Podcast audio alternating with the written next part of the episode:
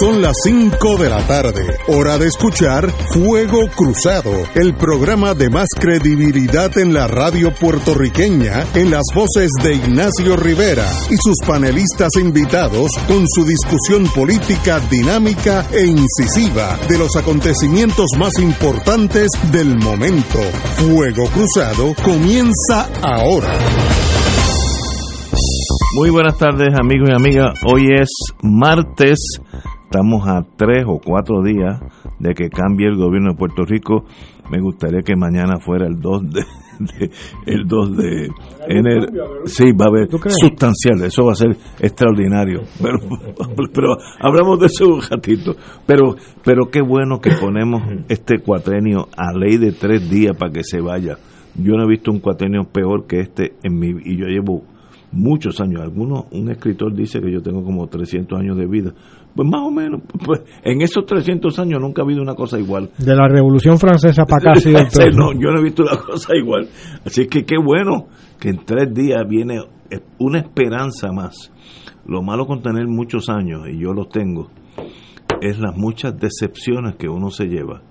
Eh, de verdad, eh, eso es uno de los golpes de la, de la edad. Uno dice tanta emoción y tanta pureza de espíritu que yo le puse a Kennedy en torno a Vietnam, vamos a poner que era, yo tenía 21 22 años, y aquello resultó un desastre total, una masacre y dos millones de vietnamitas muertos, perdimos la guerra. Crimen de lesa humanidad. Sí, no, aquello fue... Entonces uno empieza a recibir golpes y entonces llega un momento que dicen algunos que uno se torna cínico dicen. Yo, yo, yo, todavía tengo esperanza. Pero tú has sido fiel al lado 2, por lo menos. el lado 2. ¿cuál, ¿cuál, es que tú dijiste? ¿El lado A o B? El lado A es el más positivo, pero el lado B ha sobrevivido yo creo que a los ataques nucleares y todo. Esa voz que están oyendo es el amigo Lalo que está aquí con nosotros, un privilegio, Arturo Hernández. Igualmente, saludos, saludos. Y doña Wilma creo que está por teléfono. Por aquí entré, pero ya mismo también llego por allí. Ah, muy bien, ah, bien, María, pues mejor entonces. Pues entonces estamos a ley de nada. Yo siempre, todas las, hace 20 años, todas las navidades me iba a ver nietos. Esta, estas navidades con la pandemia y todas esas cosas, pues me he quedado aquí. Y tengo una queja, voy a empezar ya con mis nietos, los de Texas llegaron a Puerto Rico el 25, pues como son jovencitos, tienen 11 años, 13 años, etcétera, eh, necesitamos una batería para todos esos gadgets electrónicos que hay ahora. Y fuimos a la Puerto Rico Drug eh, el domingo, para ser exacto. Estaba abierta. Estaba abierta. Pero no me podían vender batería porque está proscrito por la ley del coronavirus de la gobernadora. Y yo me pregunto, yo no soy médico. ¿Sabes que está probado que las baterías transmiten el virus? Esa es la única. Si me lo explica así, si me lo explica así, yo, yo comprendo. Y si, son, y si son alcalinas, es peor. Ah, peor. Esa es una nueva cepa. Sí. Mira, yo salí de allí tan encolerizado, nadie se da cuenta porque yo las cosas esas, la, la, pobre señora que está allí pues se excusó mucho y dijo un montón de cosas de la gobernación, pero no voy a repetirlas aquí. ¿Qué tiene que ver el yo comprar una batería un domingo a la una y media de la tarde en Puerto Rico Drug con la pandemia? Pues si alguien me lo explica, yo sé que el doctor Cabanilla se va a inhibir porque no tiene contestación a esta, pero alguien que sea bien creativo, ¿cómo es posible que estamos en manos de esta, de esta gente que nos regula la vida. Por ejemplo, yo de lunes a viernes puedo almorzar con mis amigos, como lo hago usualmente. Me doy dos copitas, a veces si estoy de buen humor, tres de vino. Muy bien. El sábado puedo hacer lo mismo, pero no puedo tomar el vino. Puedo ir al mismo restaurante con la misma gente a lo, a lo macho, como dicen. O, te obligan a ser un, delincuente y llevártelo clandestinamente. No, no, ya, ya, ya, eso se hizo. Por eso digo. La institución de la caneca. La institución de la caneca. Ahora lo que no hay es canecas en el país porque están todas en funciones. Pero uno dice, pero ¿cuál es la lógica médica? Estoy hablando detrás de esto estas órdenes o esto es así a lo loco. Eh, un, gobernador, en este caso gobernadora, que sencillamente pues emite órdenes sin ton ni son. Yo espero que el mismo sábado que juramente Pierluisi ahí mismo en, enmiende estas órdenes para que yo pueda comprar una batería un domingo. No estoy, no estoy diciendo nada extra. Una batería para mover un, yo, creo pues, yo no sé. Yo, creo que hay un raciocinio detrás de esto, ¿verdad? Cuando, Miguel, es que me lo estoy tratando de explicar. no me critique, me, me, lo estoy tratando de explicar. Óyeme, dicen, pues mire, los domingos todo va a estar cerrado excepto las farmacias para que para medicamentos, para medicinas. Este, bueno, pues vamos a quedarnos en el ejemplo de la farmacia. Las farmacias hoy día son como un 5 y 10. porque además de medicina, tienen, hay unas que tienen hasta ropa. No, Vete a Walking Y yo sé de eso un poquito. hacen más dinero en lo que no es farmacia que, en el lo, que, se llama retail sales. Y tienes, por ejemplo, cadenas como Costco que te tienen una farmacología allí también, una farmacia. Así que hay de todo. Pues bueno, bien. Pues me imagino que tú puedes ir allí a comprar eh, las medicinas, pero no así todo lo demás que vende la farmacia, que no sea medicina. Y tú dices, pero ¿qué, ¿qué lógica tiene esto? La única lógica que yo le veo es que sería una competencia tal vez desleal o, un, o una eh, clasificación sospechosa y discriminatoria si tú le permites que la farmacia te venda cualquier batería cuando tiene un comercio que las vende y está cerrado por orden de esa por, por disposición de esa orden es lo único que yo le veo. Sí, pero esa no es la, la lógica, es represiva. Ah, bueno, sí, de que lo es, lo es. De principal de escuela superior. Sí, sí, sí. Eh, Estamos totalmente de acuerdo. Oye, eso está bueno. Principal de escuela. Eh, eh, están castigados. Sí, están castigados. Entonces, lo que hace, que es lo peor, es que es contra, totalmente contraproducente. Porque la orden ejecutiva ignora, fíjate que esto es difícil de imaginar, que la gente trabaja y trabaja usualmente de lunes a viernes. Y como decías tú, eh, a veces de, de, sábado. Entonces, ¿qué hace que tú no puedas comprar, digamos, cosas normales los sábados? Que el sábado hay el doble de la gente. Claro. Entonces están abarrotadas los supermercados, los, comercios, las tiendas, etcétera. Aparte que la gente no está, que no cabe ya en la casa, ¿no? Entonces sale, está también la cuestión de que está por ahí la vacuna. Mucha gente está pensando, bueno, ya me, o sea, esto se acabó. Viene la vacuna por ahí, a mí no me va a dar, yo soy joven, qué sé yo. Están en, la, están en los centros comerciales. Eh, entonces, eso, toda esa multitud de gente está congregándose en vez de sábado o domingo, sábado. Wilma, usted tiene la palabra. Pues mira, yo creo que es totalmente ilógico, no solamente estas prohibiciones de la ley seca, porque en todo caso un buen palo de ron lo que puede hacer es matar el coronavirus. Eh, y, y, me imagino que la lógica es que la gente cuando bebe suelta las inhibiciones, se les olvida el COVID, empiezan a abrazarse. Y es una forma de prohibir la socialización del pueblo típica de los de los chinchorros y, y de la, de lo que las comunidades pues normalmente hacen los fines de semana.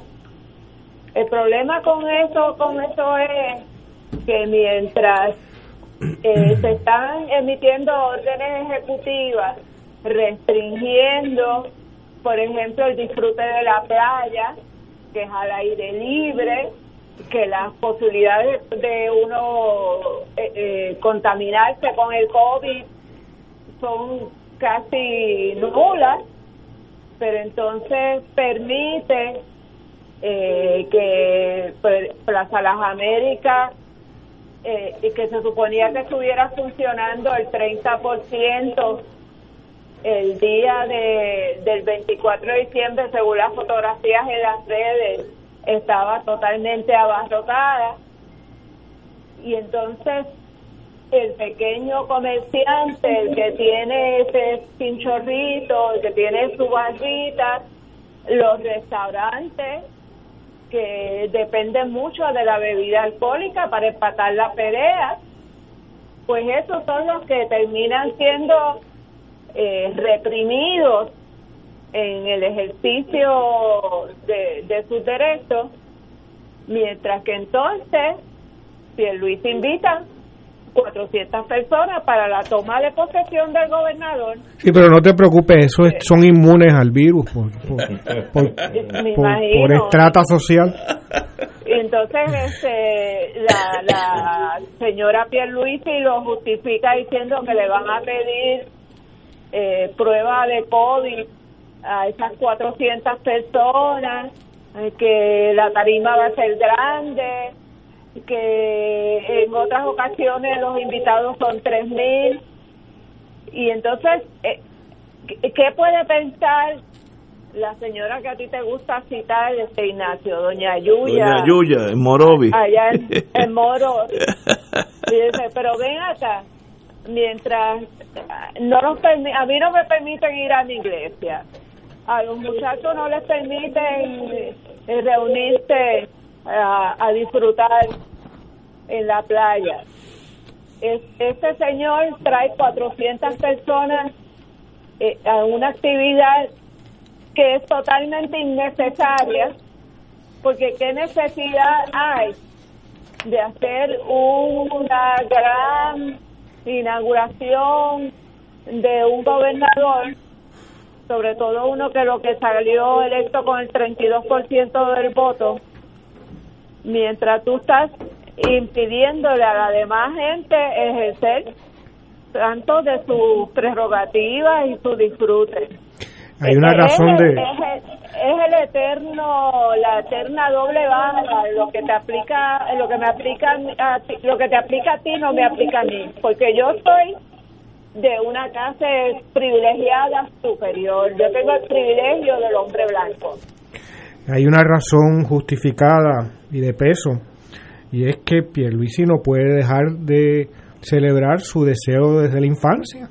Y es una decisión infantil, que es un comienzo de cuatrenio con todas las extremidades zurdas, ¿no? Pero si él este, si él juramenta aquí en, en esta estación, en este sitio donde estamos nosotros, el, bendito no pero no y con la cámara con la grandilocuencia que hay aquí pero es que es la misma es el mismo gobernador una vez que levante la mano cuando la baja es el mismo gobernador. va a venir porque es una cuestión de, madurez de la persona. no, y más él puede creer que esto es una trinchera comunista. Aquí no va a venir a jurar. Bueno, pero mírate. Ahí, hay, que, hay que examinar. Mira, yo creo. Pero, ¿qué? ¿Qué es 400? Mira, vamos a ponerlo a GB. Si yo tengo un grupo que le rezamos a la luna, obviamente esquizofrénico plus, y yo le pido a la gobernadora que me deje 400 personas, al norte del Capitolio este domingo, eh, pararnos allí uno al lado de otro con la distancia y la mascarilla y le vamos a rezar a la, a la luna. ¿Nos lo hubieran permitido? No. Pues seguro que no.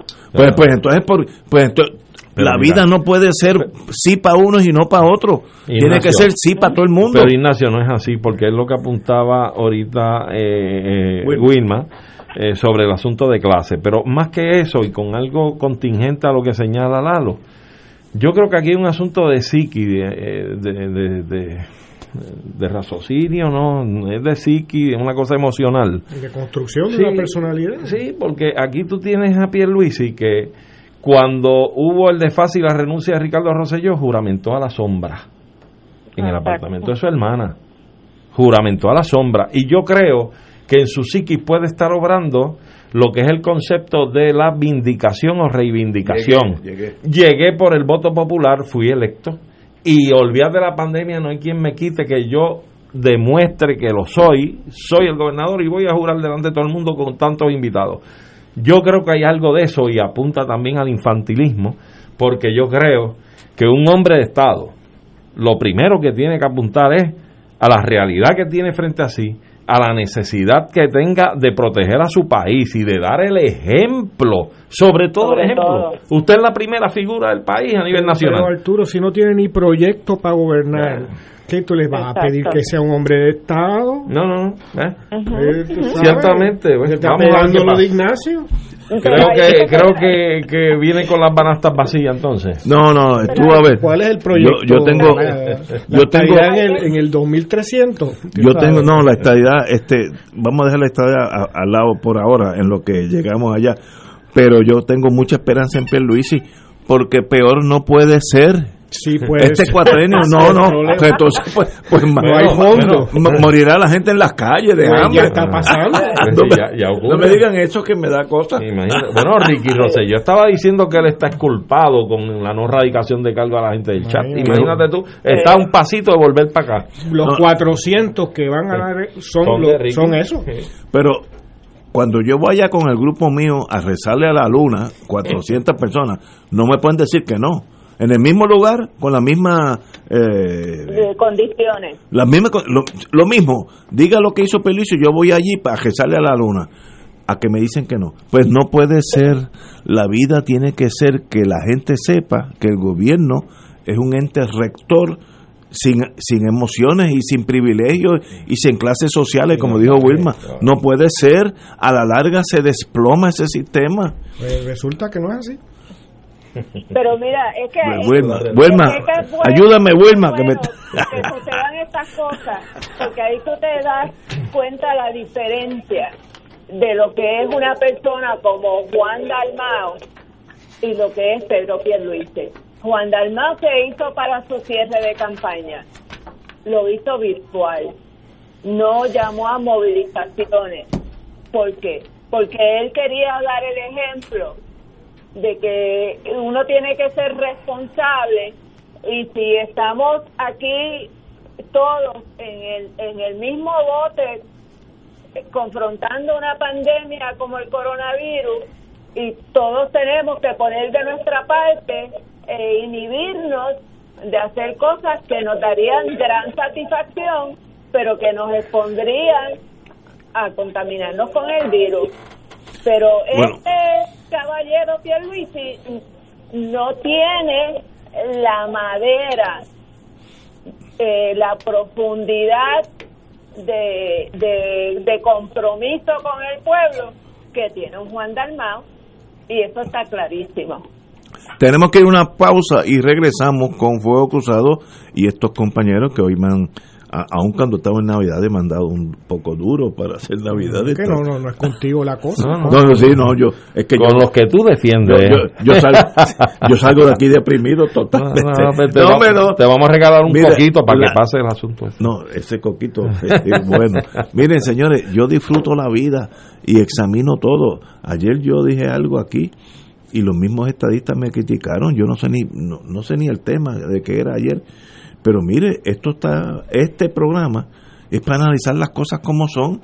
Si no, hay otros hay otros programas que lo que van a decir la semana que viene, ya yo sé lo que van a decir. Pues, pues, eso para ustedes, pues entonces uñame. ¿Sabes cuál es la tristeza de esto, del, eh, de la inauguración del gobernador, que sigue la misma lógica de una gente, digamos, copetada, que no concibe que la nena se le case y que no haya una super recepción en un hotel. Entonces, pues aquí está la recepción del, de la boda de Pierluisi con la gobernación. Está a ese nivel. Pues yo, porque no, hay, está por encima de toda lógica salud. Yo tengo algo que decir cuando volvamos de una pausa. Vamos a una pausa. Fuego Cruzado está contigo en todo Puerto Rico.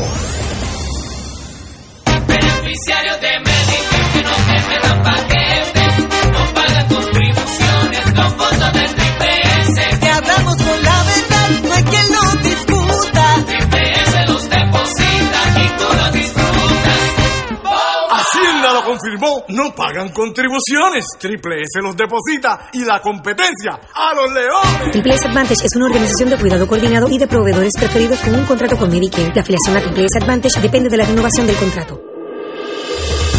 Fuego Cruzado, el programa de más credibilidad en la radio puertorriqueña, es ahora la tribuna abierta de análisis noticioso, con diversas perspectivas que exploran el trasfondo de lo que acontece a diario y cómo nos afecta. Escucha Ignacio Rivera y sus panelistas invitados de lunes a viernes en Fuego Cruzado en transmisión diferida a las 10 de la noche por Oro 92.5 FM. ¿Sabías que personas sin síntomas pueden propagar el COVID-19? El municipio de Carolina se preocupa por ti y los tuyos. Por eso, queremos que te protejas correctamente Usa tu mascarilla cubriendo nariz y boca. No la toques mientras la tienes puesta y recuerda que menores de dos años no deben usarla. Cuando te la quites, bótalas o lávalas inmediatamente. Si eres positivo al COVID, llama a la línea confidencial de ayuda a ciudadanos positivos de Carolina al 787-701-0995. Porque te queremos saludable, edúcate, protégete y evita el contagio. Autorizado por la Oficina del Contralor Electoral. En Oro 92.5 FM, Radio Paz 810 y el Canal 13 estamos trabajando a tono con la emergencia que en estos momentos está viviendo Puerto Rico. Estamos ofreciendo nuestros servicios al máximo con el personal disponible según nos permitan las circunstancias. Si tiene un mensaje para ofrecer a sus asociados, clientes o personal, solo tiene que llamar al 787-349-7949, 787-552-0825 y nuestros empleados le comunicarán al personal de ventas para atender su necesidad. A nuestros clientes estén en comunicación con su ejecutivo o ejecutiva de ventas que continúan ofreciendo sus servicios como de costumbre. Recuerden los teléfonos 787-349-7949 y 787-552-0825. Y ahora continúa Fuego Cruzado.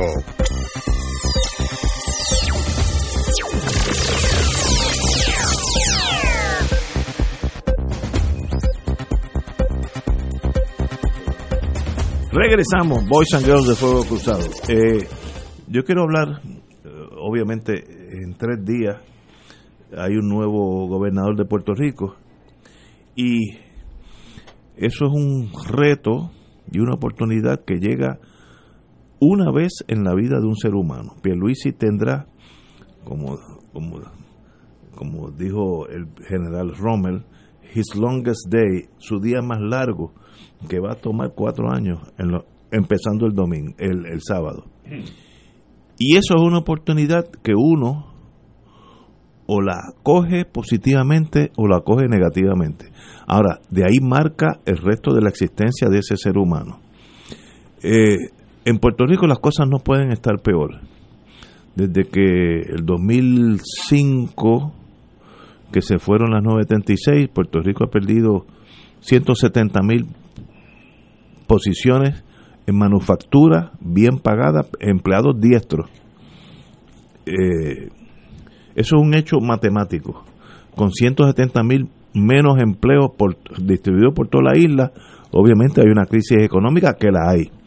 El gobierno vivió de empréstitos y por tanto llegó un momento ahora que ya no tiene crédito y por tanto no puede ni arreglar las calles porque para eso se necesita comprar la brea que en muchos casos no, no existe el dinero porque nadie le presta dinero, tiene que pagar cash.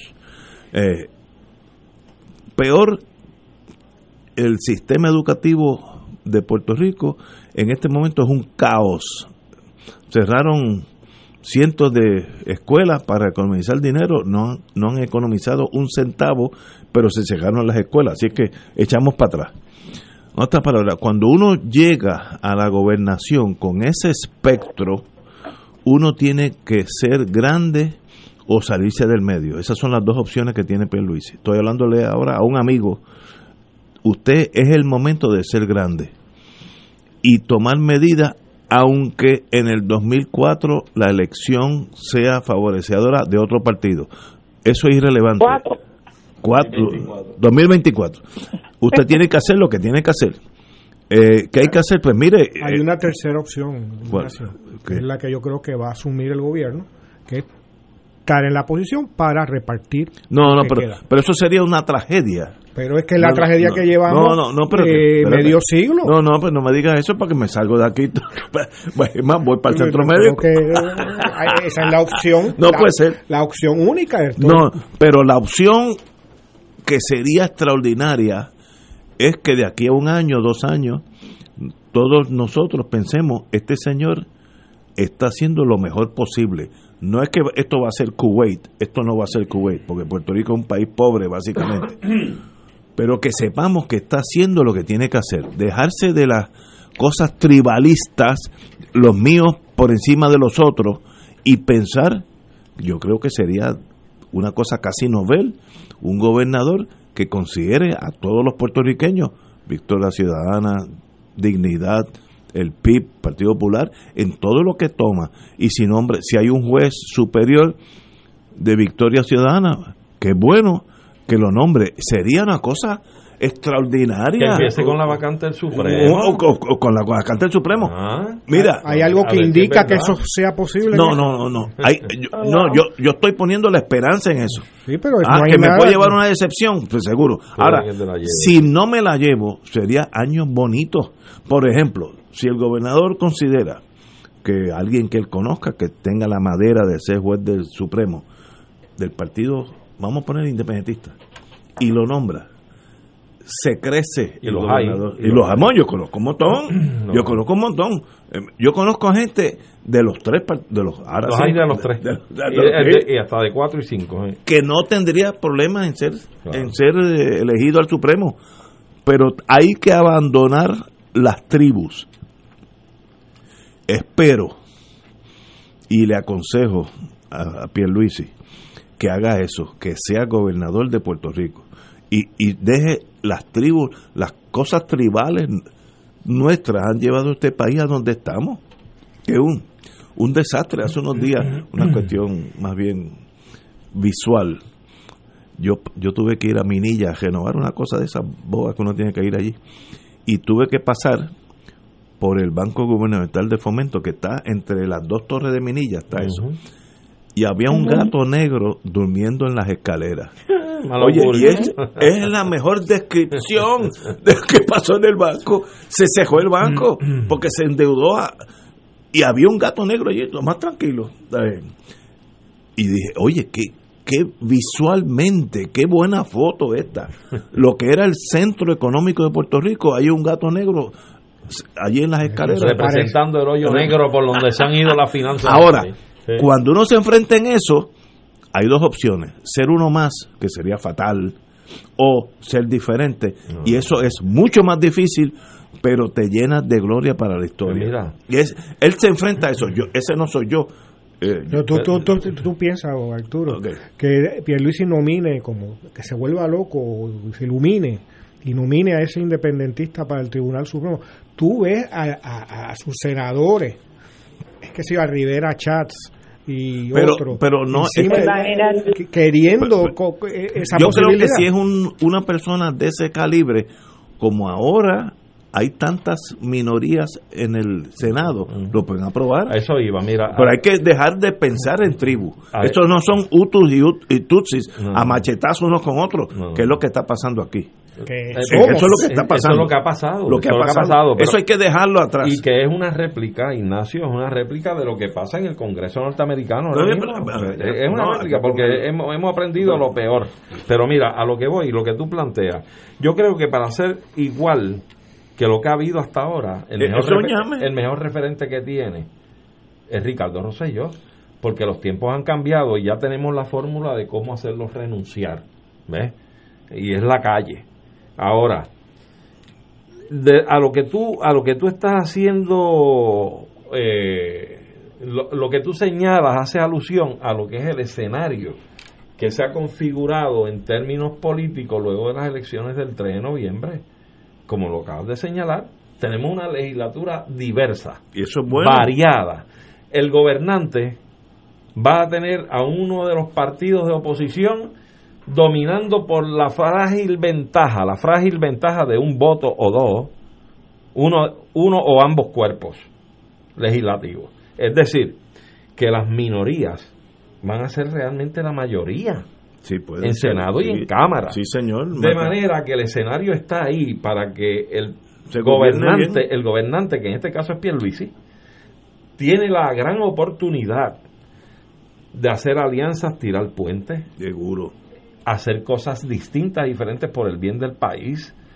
Y yo creo que en parte tú tienes razón en la medida en que si este señor rompe la norma y la tabla de lo que han sido los gobernadores hasta esta fecha, aprovechando el escenario que tiene pintado frente a él, de la diversidad que ha escogido el país, el pueblo de Puerto Rico, para que esté representada en las distintas cámaras legislativas de Puerto Rico, pues mira, podría haber un Pedro Pierluisi por mucho que, que tal vez por mucho tiempo y que pueda ser muy bien recordado porque da la pauta distinta y diferente. Pero eso va a depender Pero de si no y de es- su club de gente, si de no es rodean. si no es otro más si no es otro Rosellito es otra Wanda que pasan a la historia incolora sea diferente aunque le cueste la elección del 2000, Ignacio, pero 2024 pensemos en la historia. Mira del 2000 para acá.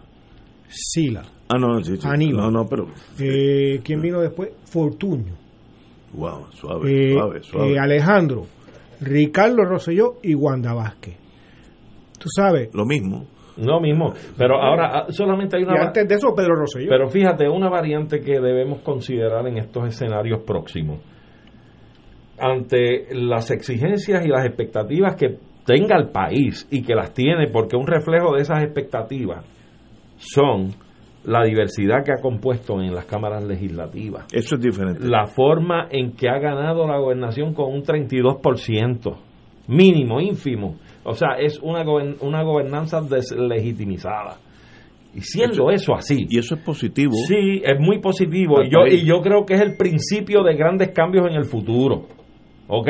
Ahora bien, siendo eso así, si aquí hay un- una discusión y planteamientos de asuntos vitales e importantes para el país a nivel de las cámaras legislativas y se topan con tropiezos y barreras tradicionales de estas actitudes político-partidistas de que hemos señalado, que han sido lo mismo en los últimos años, aquí puede haber una variante diferente. Y es que aquí se tranquen las cosas, pero no a nivel legislativo y, de, y del Ejecutivo, a nivel de la calle. Porque ya el país aprendió dónde es que va a exigir, dónde se exigen los cambios y dónde se exigen las actitudes que hay que, que tomar. Y yo creo que aquí pueden haber issues, que pueda haber un tranque entre el legislativo y el ejecutivo y la calle decida el asunto. Wilma. Wilma usted tiene la palabra Pues tú, tú eres una persona bien optimista. Eh, Se y llama inocente. Bueno, ayer fue el día de No, los santos inocente no inocentes. es. Todavía estás ahí. inocente no es. Pero yo no puedo dejar de recordar que si el periódico como el New York Times se tomó el trabajo de hacer una investigación sobre Pierluisi y su entonces esposa cuando era comisionado residente, de la forma en que habían aumentado sus ingresos. Yo no puedo pensar que Pierluisi esté dejando la posibilidad de hacer cientos de miles de dólares por el salario de gobernador. Yo, eh, en mi mente sospechosa, tengo que pensar que si el amasar capital ha sido una constante en su vida, la razón por la cual él quiere ser gobernador tiene que estar motivada también porque aunque va a recibir un salario muy por debajo de lo que él está acostumbrado a, a ganar, ha visto la posibilidad de lograr aumentar su riqueza a través de los contactos, a través de la posición, a través de los contratos que va a poder estar repartiendo en este cuatrienio y que al final va a recoger los frutos de haber tenido la posibilidad de, de, dar todas esas esos privilegios y esas posiciones y esos contratos. Porque un un, un leopardo no no bota la- las manchas. Y este hombre ha tenido un historial muy claro de su de su total eh, integración con el capital grande, no el capital chiquito de Puerto Rico. Él está acostumbrado a agregar en las grandes ligas financieras. Él fue abogado de la Junta. Él ha representado los intereses de bonistas. Y él no va a venir a ganarse 75 mil dólares que se gana el gobernador si es que no tiene un plan detrás de todo esto. Así que yo siento tener que tirarte un balde de agua fría, Ignacio, pero yo no esperaría absolutamente nada eh, de, de un cambio en su personalidad que lo lleve a tomar los intereses de la clase trabajadora y humilde de este país por encima de lo que han sido siempre los círculos donde él se ha movido, los socios que ha tenido y los intereses con que ha trabajado toda su vida. Ok, pero, pero eso sería más de lo mismo, sería otro gobernador más en la lista que dijo la Lorita. Y es que eso es lo que va a Otro nombre más, pero no, pero usted, ya ustedes adjudicaron, yo le estoy dando la esperanza de que rompa ese círculo y sea diferente. Va a tener que trabajar mucho más, dialogar mucho más, porque es fácil trabajar dentro de la tribu, eso es un llame, eso lo hace cualquiera. Ahora, ser un hombre de Estado, ser alguien que deje una huella, eso es requiere mucho más trabajo. Yo le estoy dando esa esperanza. Lo juzgaremos aquí. Eso es fácil porque en un año ya uno sabe por dónde va la bola. Y hasta seis meses también. No, eh, pero, pero que sea diferente. y, siendo para ser diferente hay que alejarse del tribalismo. No somos tutsis ni utus, somos puertorriqueños. Y si yo tengo que nombrar un juez superior eh, que sea de Victoria Ciudadana o, o, lo que sea, yo, gobernador, lo hago. Ah, que los míos me van a criticar. Miren, porque son gente pequeña, están mirando a la tribu. Yo estoy mirando a Puerto Rico, como decía De Gaulle, de, el general De Gaulle en Francia. Cuando yo hablo, habla Francia. Él de siempre empezaba con cuando había crisis. Yo hablo por Francia, yo no hablo por el partido mío ni por el ejército. No, yo hablo por. Pues tú tienes que tener esa altura. Si no, eres otro más que a los cuatro años estamos locos porque te vayas, como ahora mismo, como anda. Qué bueno que quedan tres días nada más. Pues a mí me gustaría tener de aquí a cuatro años, estar aquí nosotros tres, eh, cuatro, decir qué bueno que estos cuatro años se hizo lo posible. Ah, que se fracasó en la mitad de las cosas, sí, pero todos sabemos que se hizo lo posible. Eso sería un regalo a todos los puertorriqueños. Pero tú Ignacio, que para eso para lograr eso, primero, yo creo que hay dos factores que tienen que estar eh, en consideración ante lo que tú planteas. Primero que nada de salida tengo que decirte que es que con el pedigrí que ha establecido ya el candidato, el gobernador electo y que ha sincerado aquí eh, Wilmar Reverón, pues por eso es que es bien pesimista pensar que o bien difícil pensar optimistamente como tú piensas de esa de esa de esas virtudes que pueda tener para ser un gobernante distinto y diferente a lo que hemos tenido. Y decía que hay dos factores, por lo menos dos factores que tienen que considerarse para que haya realmente un gobernador que pueda hacer las cosas distintas y es bien probable, vuelvo y repito, que el panorama, el escenario, el ambiente que existe hoy después de las elecciones es favorable para hacerlo distinto y diferente, sí lo es.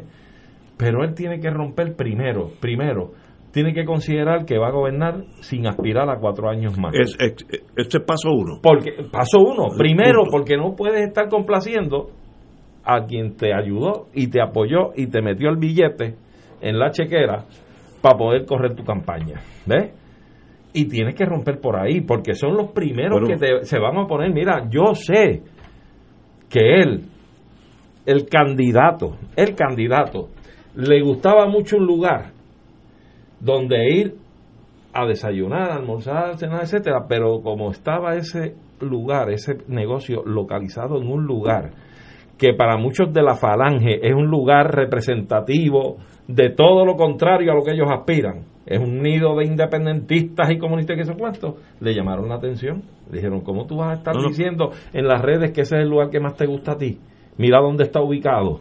Pero le iban a retirar el apoyo inmediatamente. Tú, tienes que estar por encima de eso. Pues, por lo tanto, tiene que romper con ese nido de gente. hombre. Y pensar que no va a gobernar cuatro años más. Lo que pasa, Arturo, Ignacio y Wilma, es que ya, y por eso yo no tengo esperanza, en el, en el mismo sentido, ya él desde la no, del día siguiente de las elecciones, a horas, concede la primera entrevista, ya desde entonces ya muestra que esa transformación de, del candidato de partido en el gran estadista no se va a dar a horas de haber eh, de la mañana o a, lo sumo a comienzo de la tarde del 4 de noviembre le da la primera entrevista a Benjamín Torres Gotay y yo escribí una columna para esas fechas no eh, donde mencionaba esto y lo que le dice cuando Gotay le dice mira ganó descendió eh, 9%, algo así, el favor del voto al partido en relación a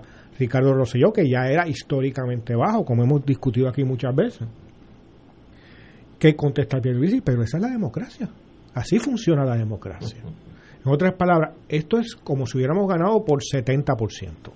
Yo tengo eh, el control del presupuesto, yo nombro a quien yo quiero, eh, esto, lo otro, demás. Pero eso es lo pequeño de la vida. que son pequeños. No, es que no tiene que ser grande. La crisis de Puerto Rico es de tal grado que no puede estar cuatro años más con un mediocre. Pues vamos, porque vamos a terminar con eh, menos de 3 millones. De, lo que estoy diciendo. Vamos a tener una población por debajo de 3 millones. La esperanza consiste en que eh, lleguemos a los menos de 3 millones, lleguemos a situaciones peores y que por fin en esa situación, como ya está pasando, una mayoría del pueblo puertorriqueño decida romper con los hábitos. Yo, eh, este es el momento porque estamos tan mal que no podemos seguir lo mismo. Hay que buscar cirugía mayor porque Puerto Rico está bien mal. Miren, hace hace como 5 o 10 años que empezó la el Area Code en vez de 787, 939, algo así. 939. ¿Tú sabes por qué era 939? Me lo explicó alguien de la Había demasiada gente. Había casi 4 millones de habitantes, las opciones de 787 se estaban acabando. Y empezaron otro sistema, lo cual es normal. Hoy en día la 939 no se usa porque bajamos de 3.9, tuvimos casi al lado de 4. millones. Ya estamos en 3.2. Se han ido 800 mil personas. Y si seguimos como vamos, vamos a bajar a 2.7. Pues que eliminen el 939 y nos den el 787. No, no, sí, no, que, ya, ya no existe. Ahora, para eso necesitamos un líder y yo espero, porque es que no tengo otra esperanza, que Pierluisi lo sea, que rompa con la mediocridad, con los acuerdos, con el tumbe, que están ahí los muchachos. Nada hasta ahora demuestra que esa es la persona. Wilma. Pero Ignacio. Sí. Dime, ¿Cuál es el proyecto de país de Pedro Pierluisi? Bueno, él, me imagino, esto, esto estoy especulando ahora, me imagino que moverá su maquinaria estadista para que el Congreso considere la estadidad o un plebiscito mandatorio, me imagino, yo yo no he hablado eso con él. Pero esto no es un proyecto, es un proyecto de país. Ah, bueno, no, tú dices estatus, la economía. La educación. Muy bien. La economía, la, educación, el crimen, la droga, eh, eh, la igualdad de los sexos, o sea, cuáles son los proyectos de país, cómo, qué visión tiene hacia el futuro, cómo nos va a impactar la robótica, eh, cómo vamos a bregar con, lo, con el cambio climático, cómo vamos a tratar de, de conseguir obtener una economía sustentable espero, espero que él tenga contestaciones a todo eso. No estoy diciendo que va a triunfar, porque, por ejemplo, el factor económico, eh, cómo tú rellenas el vacío creado por la 936, pues muy difícil en un territorio, Muy difícil. Pero Ignacio, es una tú realidad. por él. No puedes contestar esa pregunta porque no existe No un plan. proyecto de país. Bueno, es que, pero es que no has jurado. Una vez que juramente, tú vas a ver. Que tiene que tenerlo antes. No, no, no, es que, es que estamos, estamos trabajando en eso en estos momentos. Para la semana que viene te- tenemos... O sea, ustedes tienen un plan del plan. ¿Qué vamos, van a hacer? eh, de- ya la mismo- última vez que eso se dijo no quedó muy bien. Por eso. Señores, Por eso te- va igual. Va Va- igual. vamos a una pausa, amigos. Fuego Cruzado está contigo en todo Puerto Rico. Restaurante Marisquería Reina del Mar y Restaurante Mar del Caribe se han unido para ofrecerle la más extensa variedad en platos, calidad y sabor en mariscos frescos y carnes. Ordena de nuestro menú y ofertas especiales para los días festivos. Llama al 787-545-5025. Estamos localizados en la calle Loiza, Punta Las Marías, abierto de martes a sábados desde las 12 del mediodía y los domingos ordena para llevar. 787-545-5025. Restaurante Marisquería Reina del Mar y Mar del Caribe, dando sabor a Puerto Rico, les desea muchas felicidades. 2.6 millones de autos en Puerto Rico, algunos de ellos con desperfectos.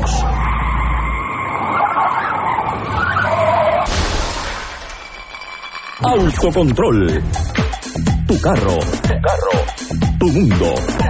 Lunes a viernes a las 11 de la mañana por Radio Paz 810 AM.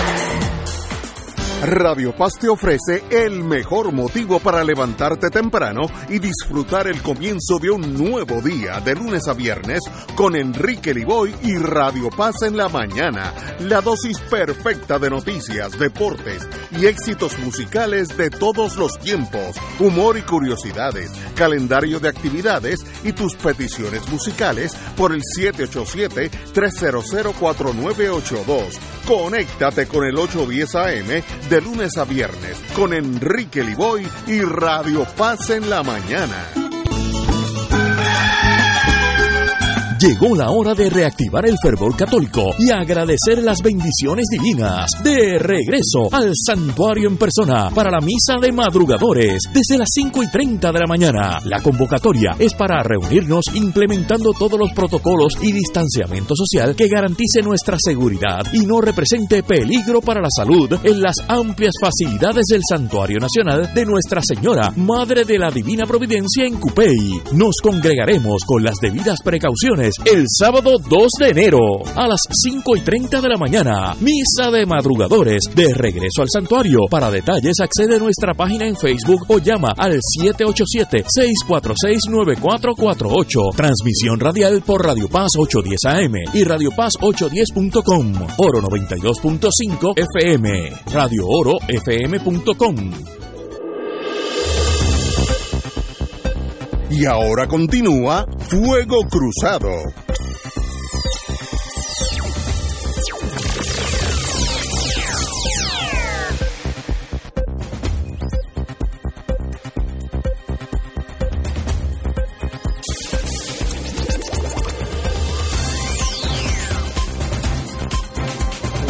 Regresamos, amigos y amigas de Fuego Cruzado. Estábamos hablando del nuevo Puerto Rico, eh, las oportunidades que se le presentan. Eso es, como diríamos en inglés, un one shot deal. Esto es una vez en la historia, en la vida de Pedro Pierluisi, va a tener estas oportunidades de ser grande o ser pequeño. Eso es, esa La decisión. pregunta nuevamente es ¿para qué está en el cargo? Bueno, para, y no para- parece haber Rico. nada hasta ahora para que sea por Puerto Rico.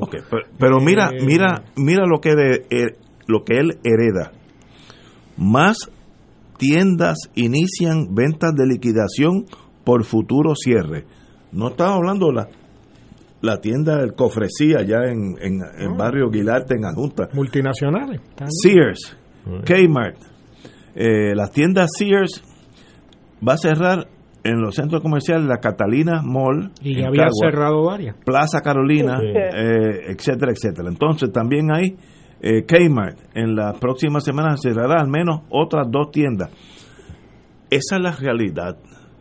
Ahí no hay forma de discutir que yo soy independentista, tú eres estadista, no, no, es una realidad. ¿Por qué Sears está cerrando?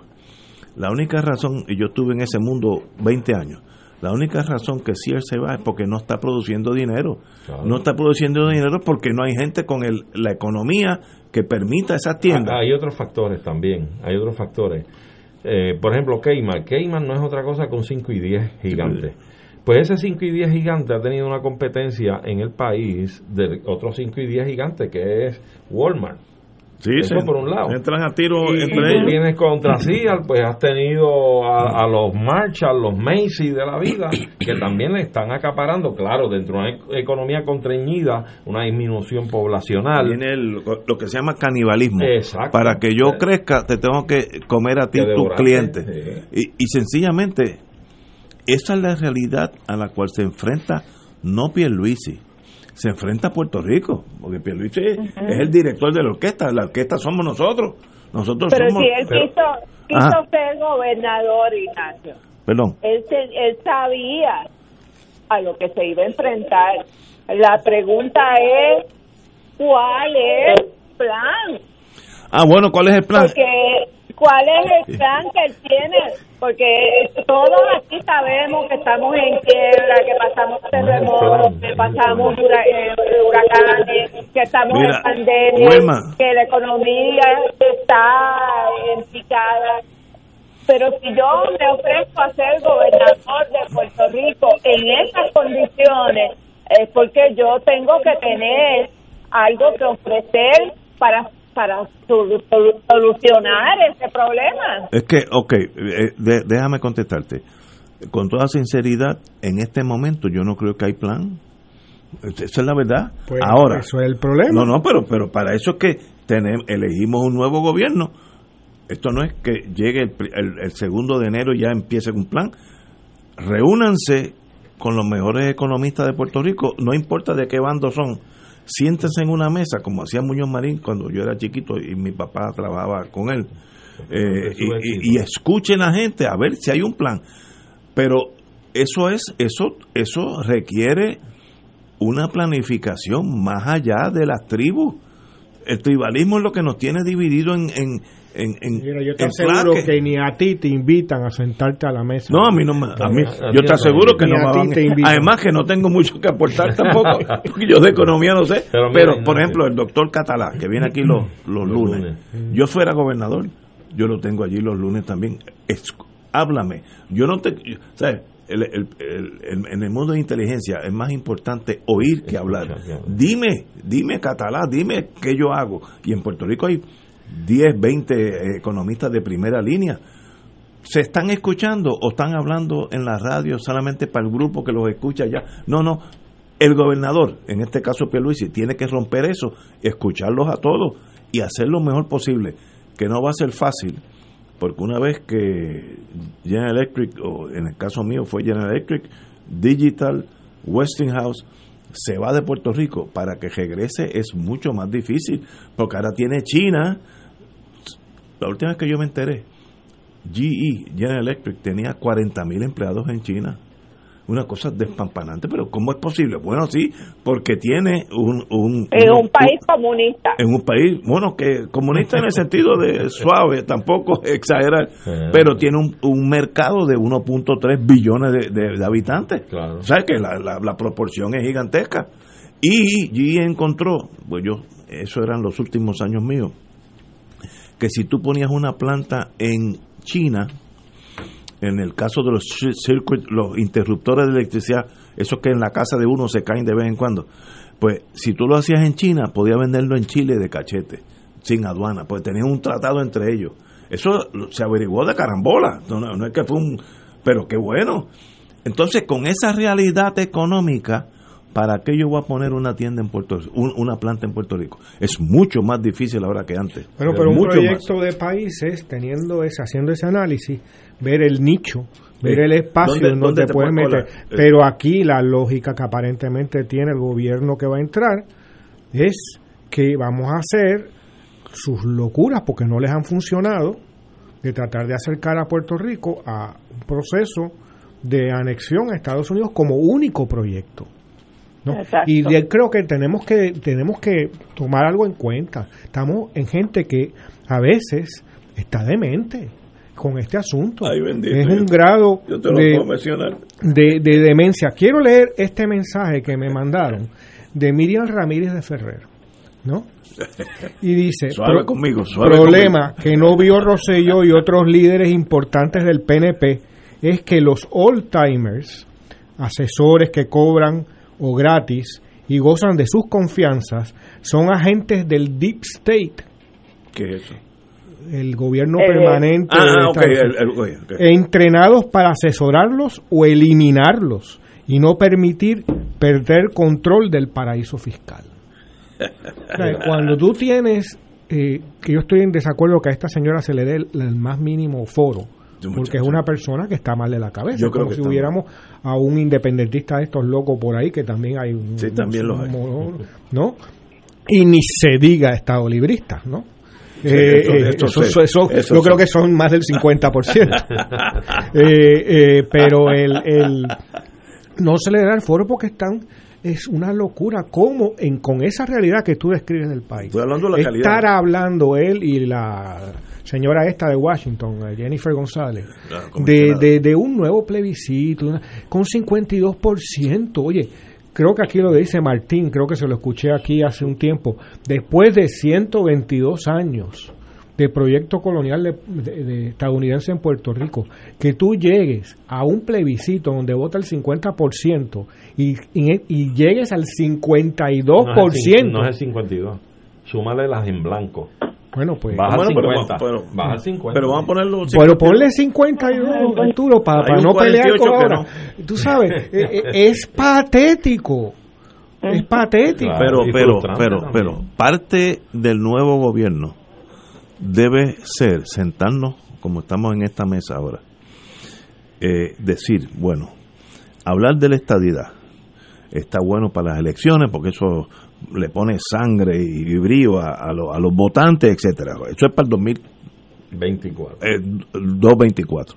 Ahora, de aquí al último año de las elecciones, eh, el año vamos a hablar de la economía, vamos ah, que yo tengo que tener de, de jefe de economía el economista X que es relacionado totalmente toda su vida con el Partido Independentista, ese es el que yo quiero al lado mío, si ese es el mejor. Pero mira Así que entonces es una revolución. Pero es que no la quieren hacer. Ah, no, pues entonces, eh, pues entonces es el problema. Nos quedamos en lo mismo. como parte de la falta del plan de país, te pregunto, Ignacio, fíjate, qué oportunidad tan buena. Centro, los centros de los pueblos están desolados. Búscate Arecibo. ay, bendito. Eh, Río Piedra. Humacao. Eh, Son pueblos fantasmas ¿Qué hay de proyectos para tú revitalizar esos centros eh, como eran centros urbanos, pero eran centros de comercio? Para tú hacer una vida económica y, tanto énfasis que se la daba a las pymes, por ejemplo, que son las empresas pequeñas. Eh, oye, vamos a darles incentivos. Pues ubícate en el casco del pueblo y vamos a hacer una actividad que vaya más, vamos a retornar y a retomar ese activismo, las residencias en los pueblos el comercio en los pueblos. Vamos a hacerlo. Aquí, ¿sabe de qué están pendientes? De lo que dejan patente los mogules estos multinacionales porque le dejan un billete heavy a los municipios y al Estado. Pero, pero es que tú tienes que romper. yo estoy hablando romper de, alguien que rompa ese modelo, si no eres otro más. Pero por ejemplo, es el problema. Y, y, otro más, pues otro más. no va a pasar nada. La, la, farmacéutica, ¿sabes que se creó un issue hace unos meses atrás con el asunto de que la, la, cuestión de la seguridad nacional de Estados Unidos, eso era bajo Trump, a través de lo cual gira la economía, en el caso nuestro es un rebote este, pues eh, apuntaba que tenían que dejar de estar eh, dependiendo en la farmacología de lo que podían producir u obtener como materia prima de la China, ¿verdad? Y se replanteó el asunto de retomar el asunto en Puerto Rico. ¿Qué esfuerzo se ha hecho con relación a eso? Pregunto, ¿se ha estructurado un plan para decirle a esta farmacéutica, hacerle una propuesta, decirle, vengan acá, ingresen aquí, mire, vamos a legislar para viabilizar la inversión de las farmacéuticas en Puerto Rico otra vez. Y va a ser mediante un plan que si tú, tú me vas a hacer fármacos para la diabetes, pues parte de los incentivos que te voy a dar es a cambio de que me dé fármacos al costo para darle a la población mía indigente de que puedan tener fármacos accesibles para la diabetes. Pero es que estamos hablando de lo mismo, eso es lo que hay que hacer. Pues, pero, por eso, pero, ¿dónde está el plan? Ah, bueno, no el plan, espérate. Ah. Para la semana que viene, reúnete conmigo. Oye, y eso tiene que ir engranado. Para la semana, dame una semana. diga a esta gente, mire, los potes esos plásticos para meter las pastillas, aquí me los produce un puertorriqueño, tiene una fábrica de eso y, con él es que vamos a trabajar. Y el print para los, los pegadizos a, a los potes de las pastillas, los cartones, donde vas a envasar la todo lo vamos a hacer en Puerto Rico. Pero bueno, muchos de los envases se hacen aquí, o sea, sobre todo los cartones, claro, es impreso. Pero el problema es el siguiente, aquí se fabrican antibióticos.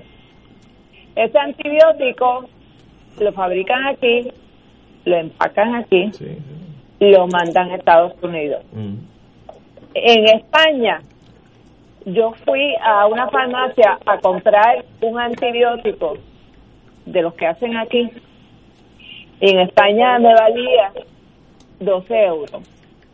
Ese mismo antibiótico aquí, nosotros que nos cogemos la contaminación de la fábrica, aquí vale 120 dólares.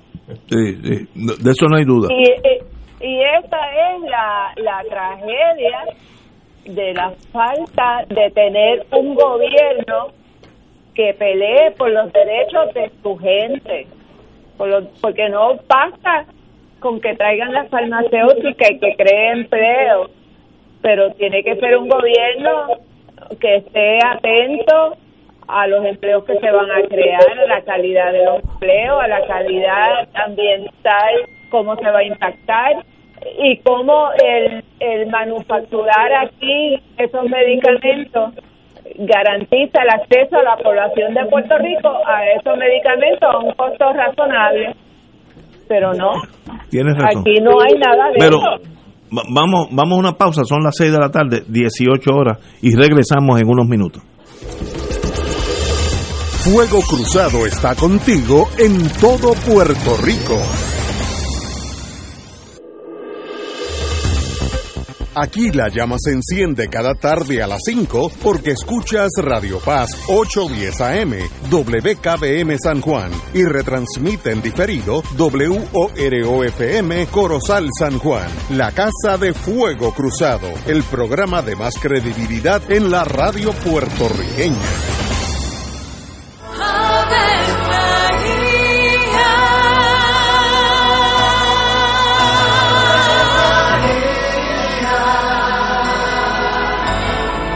El ángel del Señor anunció a María.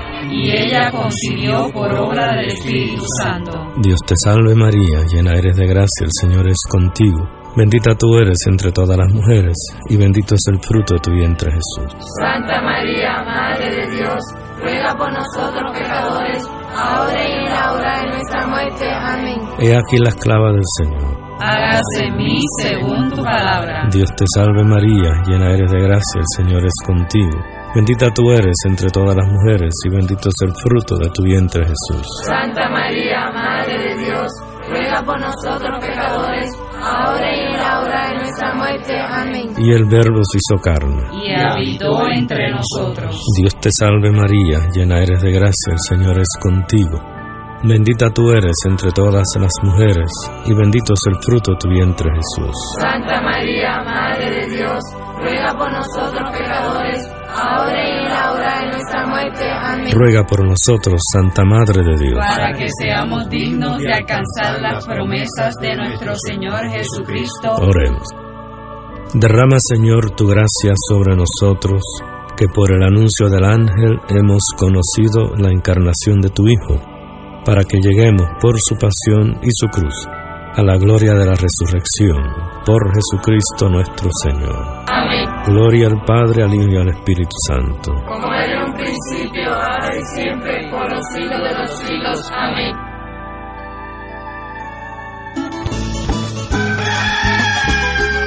Llegó la hora de reactivar el fervor católico y agradecer las bendiciones divinas. De regreso al santuario en persona para la misa de madrugadores desde las 5 y 30 de la mañana. La convocatoria es para reunirnos implementando todos los protocolos y distanciamiento social que garantice nuestra seguridad y no represente peligro para la salud en las amplias facilidades del Santuario Nacional de Nuestra Señora, Madre de la Divina Providencia en Cupey. Nos congregaremos con las debidas precauciones el sábado 2 de enero a las 5 y 30 de la mañana. Misa de madrugadores de regreso al santuario. Para detalles accede a nuestra página en Facebook o llama al 787-646-9448. Transmisión radial por Radio Paz 810 AM y Radio Paz 810.com. Oro 92.5 FM. Radio Oro FM.com.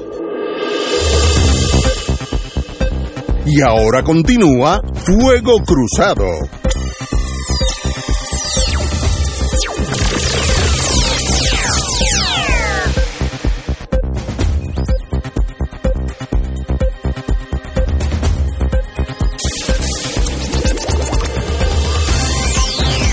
Regresamos, amigos y amigas, a Fuego Cruzado. Hablando de gobierno o desgobierno, la señora gobernadora, hasta el sábado, asignado 8 millones para encaminar la reconstrucción del colapso radiotelescópico del observatorio de Arecibo. 8 millones. 8 millones. Cosa que no se va a restablecer, no se va a reconstruir. Si votamos 8 millones, son 8 millones, igual que el, el abanico ese de, de, electricidad ahí en la, en la Kennedy, que ahí se gastaron como 8 o 9, me dio un ingeniero. Votado. Sí, sí, pero votado. Porque cogen sus chanchitos. Bueno, sí, ah. salpicó, como dicen allá en La Habana, claro. salpicó. Pero en, en, el abanico ese nunca ha producido un kilovatio de nada. Ah, hay que enchufarlo a la energía eléctrica para que dé vuelta. Entonces, esta señora, esta señora, eh, la señora gobernadora, ha indicado que está asignando por orden ejecutiva 8 millones. Yo espero que Pierluisi pare eso. Primero, eso es una tecnología tan obsoleta, me dijo a mí un ingeniero eléctrico, lo quiero mucho, que es como volar de aquí a Miami en un dirigible. Eso sería el equivalente. Eso en los años 50, cuando se hizo, era un dirigible state of the art. Y, y la Fuerza Aérea lo hizo ahí porque era el sitio geográficamente más cómodo para escuchar si los rusos detonaban los cohetes eh, teledirigidos eh, al, al, este de los Urales, pues este, este plato podía coger el, el la vibración, la vibración eh, atmosférica, ¿no? Y de ahí pues tuvo como 20 años en servicio, luego pasó a, creo que estuvo en manos de la Universidad de Cornell, de etcétera, Cornell. etcétera, y luego está en el Instituto de Ciencia, algo así ya eso no sirve. Ahora hay satélites que escuchan todo y más, con un empujón aterrizan en la Luna como lo, lo han hecho en estos días eh, y en otros planetas. ¿De verdad queremos gastar 8 millones en un país que necesita eso para las escuelas primarias? ¿Cuántos, tol ¿Cuántos toldos se pueden eliminar azules con 8 con millones? 8 millones? Con, con un techito de zinc y madera, vamos. Pero cuando uno examina eso, si es verdad que esta señora lo dijo de verdad y no es porque como se está yendo pues quiere dejar eh, que era iba a arreglar todo en la vida uno dice bueno y dónde están las prioridades cuál es el plan como dice Wilma cuál es el plan pues mire yo este no es Sí, ¿Cuál es el legado de que esas palabras le encantan a los gobernadores cuando se van? El legado. El legado de Wanda Vázquez. Tal vez un lenguado. Yo no sé, no, no. No, no. Yo creo que ella llegó y muchos puertorriqueños, empezando por mí, tenían mucha esperanza que como no era política, iba a hacer lo que se tenía que hacer. Era la lógica, porque no venía de este mundo pequeño, pero le picó la abejita de la política y se tornó una política más sin el conocimiento de los políticos de carrera, porque ahí hay expertos que saben de la política, sí, no, de, de, del tribalismo, son maestros, eh, doctores en ciencia del tribalismo, pero ella es medio inocente tratando de jugar con esa gente. Inocente? No, no, sin, sin, sin conocimiento de cómo se mueve esa maquinaria. Eh, y sencillamente fue fracasó en todos los sentidos. En el podcast que hago con Néstor Dupré en Palabra Libre. Que de paso es los lunes. No, no, sale los sábados. Los sábados. Pero estamos en, en, bueno, desde las 6 de la mañana sale en, en las redes. Pero estamos en una pausa de Navidad. Pero Venimos a comienzo de enero. Es después de la jura. Es palabralibre.com. Palabralibrepr.com en la página, en, en, en Spotify y todo eso es palabra libre. Palabra libre. Pues al final, un poco en, ánimo de, de, broma, pero de, también de crítica, yo a veces me invento una serie de libros ¿no? y les atribuyo autores y tal. Y en uno de esos últimos episodios le atribuí el libro que iba a escribir Wanda Vázquez sobre su memoria de la gobernación. cortito. ¿Saben cómo se titula? La historia me olvidará. y ese es el legado. Un mal recuerdo es el legado. Porque no es una ausencia de recuerdo, es un mal recuerdo. Yo, es más, yo diría, eh, cuando uno va a Alemania, eh, el tema del, de, los, de la época nazi no existe. Eso fue un trauma para los alemanes de tal magnitud que el tema no existe. No es pasar la página borrada. Es que nadie habla de eso, ni, a favor ni en contra. Se siente el, el alemán que hable de los nazis puede ser un alemán americano, canadiense, pero de allí eso no existe. Y yo creo que aquí va a pasar este cuatrenio, no existió. Y yo estoy seguro que empezando el sábado nadie hablará de, ni de Josellito ni de Wanda Vázquez, pues, se lo tragó la historia, sencillamente porque es una cosa tan traumática aquel chat del gobernador hablando estupideces con otros cretinos. Es que qué bueno que hay buitres porque así ayuda a ciencia forense. unas cosas, y hablando de, cosas impropias.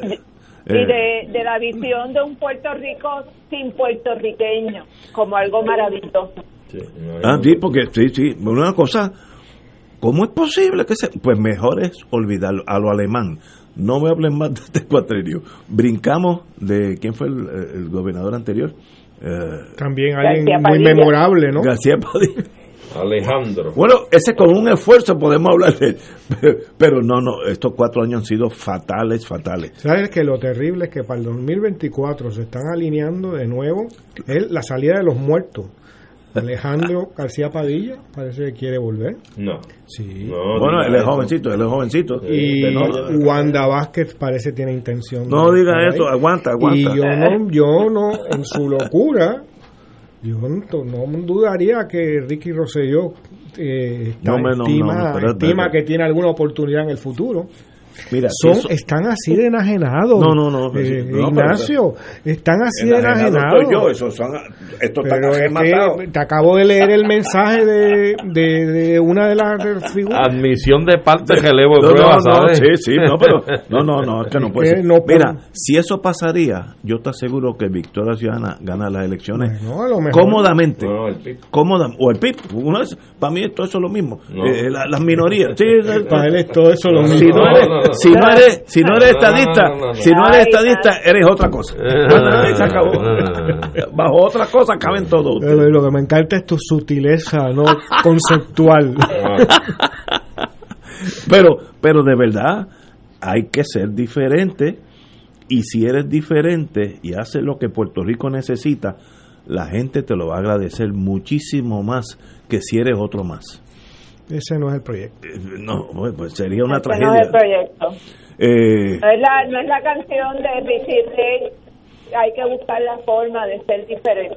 Pues, pues hay que buscar la forma. proyecto de, ¿Qué es lo que tú estás abogando porque haga Pierluisi?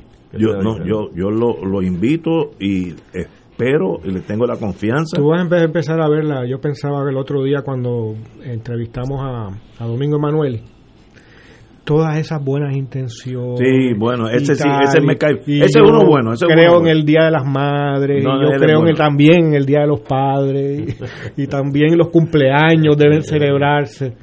Déjale, dale, dale un ratito. Por eso tendremos jura, pero, pero, pero, mira. Wilma, dime. Domingo fue mi compañero de clase, estudiamos, somos de la misma clase, en 77 que es la clase de Anaíma Rivera hacer también. A ver, María, y había mucha gente buena.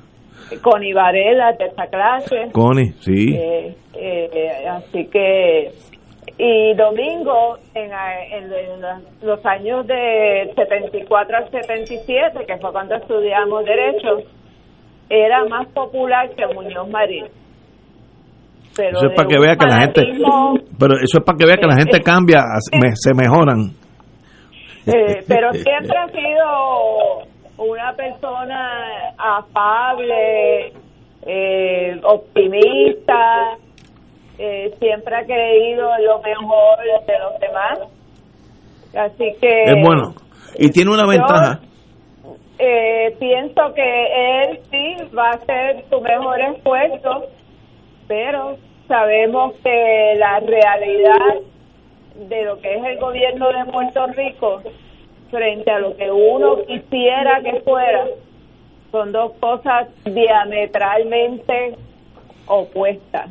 y el Departamento de Justicia es, una agencia del gobierno que por su naturaleza tan delicada, porque el tema de la justicia como abogada, yo diría que es de los temas más eh, sensibles y más frágiles de una sociedad, que es muy difícil tu construir un verdadero sistema de justicia y se te puede eh, eh, romper y destruir en un segundo.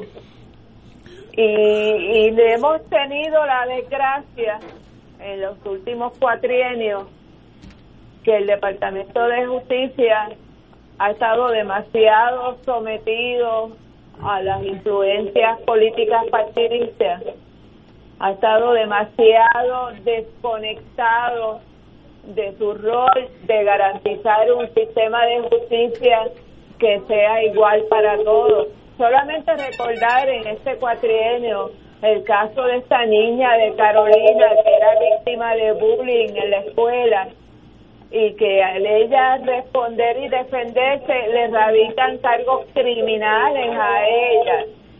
Ese caso nada más se dramatiza cómo el Departamento de Justicia ha perdido su rumbo por completo.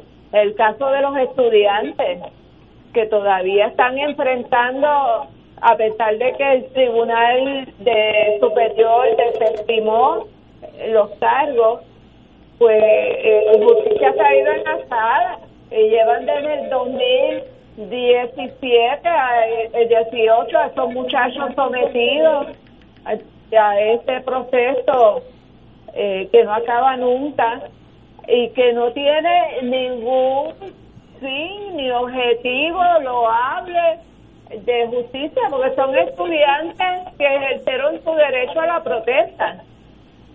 Y entonces, cambiar toda esta cultura que se ha venido fraguando el Departamento de Justicia en las últimas décadas, mira, es un reto bien grande. Yo le deseo lo mejor a Domingo Emanuele y ojalá pueda verdaderamente lograr un cambio en la cultura de trabajo del Departamento de Justicia de Puerto Rico porque haría una grandísima aportación al país. Estoy de acuerdo contigo, yo lo conozco hace muchos años, ha sido abogado practicante, que eso pues en sí es una gran medida si eres secretario de justicia porque entiende lo que está pasando en las aceras de los tribunales ya sea fiscales o abogados de defensa. Y yo creo que mm, la reputación de Domingo no necesita ser secretario de Estado para haber triunfado en la vida, ya lo hizo. Tiene una ventaja, que si lo empujan, se, se va para su casa. Y yo estoy, yo, si se enfrenta a esa, a esa disyuntiva en su vida, yo estoy seguro que él escoge regresar adhesivo a poner su reputación en la línea. Lo conozco y la puesto ahí. Eh, ya he conocido otro secretario de justicia que también hizo lo mismo y se fue para su casa y hoy en día un abogado mega triunfante porque no sucumbió a la necesidad política del momento. Ah, que tendrá su día en fuego. Yo estoy seguro que Domingo tomará la decisión eh, correcta. Igual, igual que eh, Sidre, que ha sido un comerciante toda su vida, de los de abajo, de los que saben lo que es tener que esperar por un permiso que no llega porque están... Fíjate, hay un proyecto de, de, para desarrollo económico, la internacionalización del quesito. Bueno, va a pues, transformar al bueno, país. si lo hace, cu- cuente conmigo, cuente Sí, conmigo. sí. Ahí Eh, hay un pero, gran proyecto. Oye, y el que se guayaba también. no, no, No, eso ni te cuento. No, es que hoy, hoy- que hoy yo le di duro, hoy le di duro. Muy bien, pero esa gente ya triunfaron. No era como el gobierno de Rosellito, que el primer trabajo para muchos de ellos era ese trabajo, ¿no? Mire, a, a Emanueli, a, que- a Emanueli le, le cuesta dinero ser secretario de, de- de justicia, le cuesta dinero. Así que no es un sacrificio, eh, es un sacrificio gigantesco para él y su familia. Pero si se enfrenta a la política chiquita y no puede eh, remediarla, se, se regresa lesivo. Estoy seguro que lo haría. Espero que sea así. Eh, Si no, Eh, Ignacio, en el, en el programa pasado, te recuerdo cuando estábamos hablando de lo que era desarrollo económico.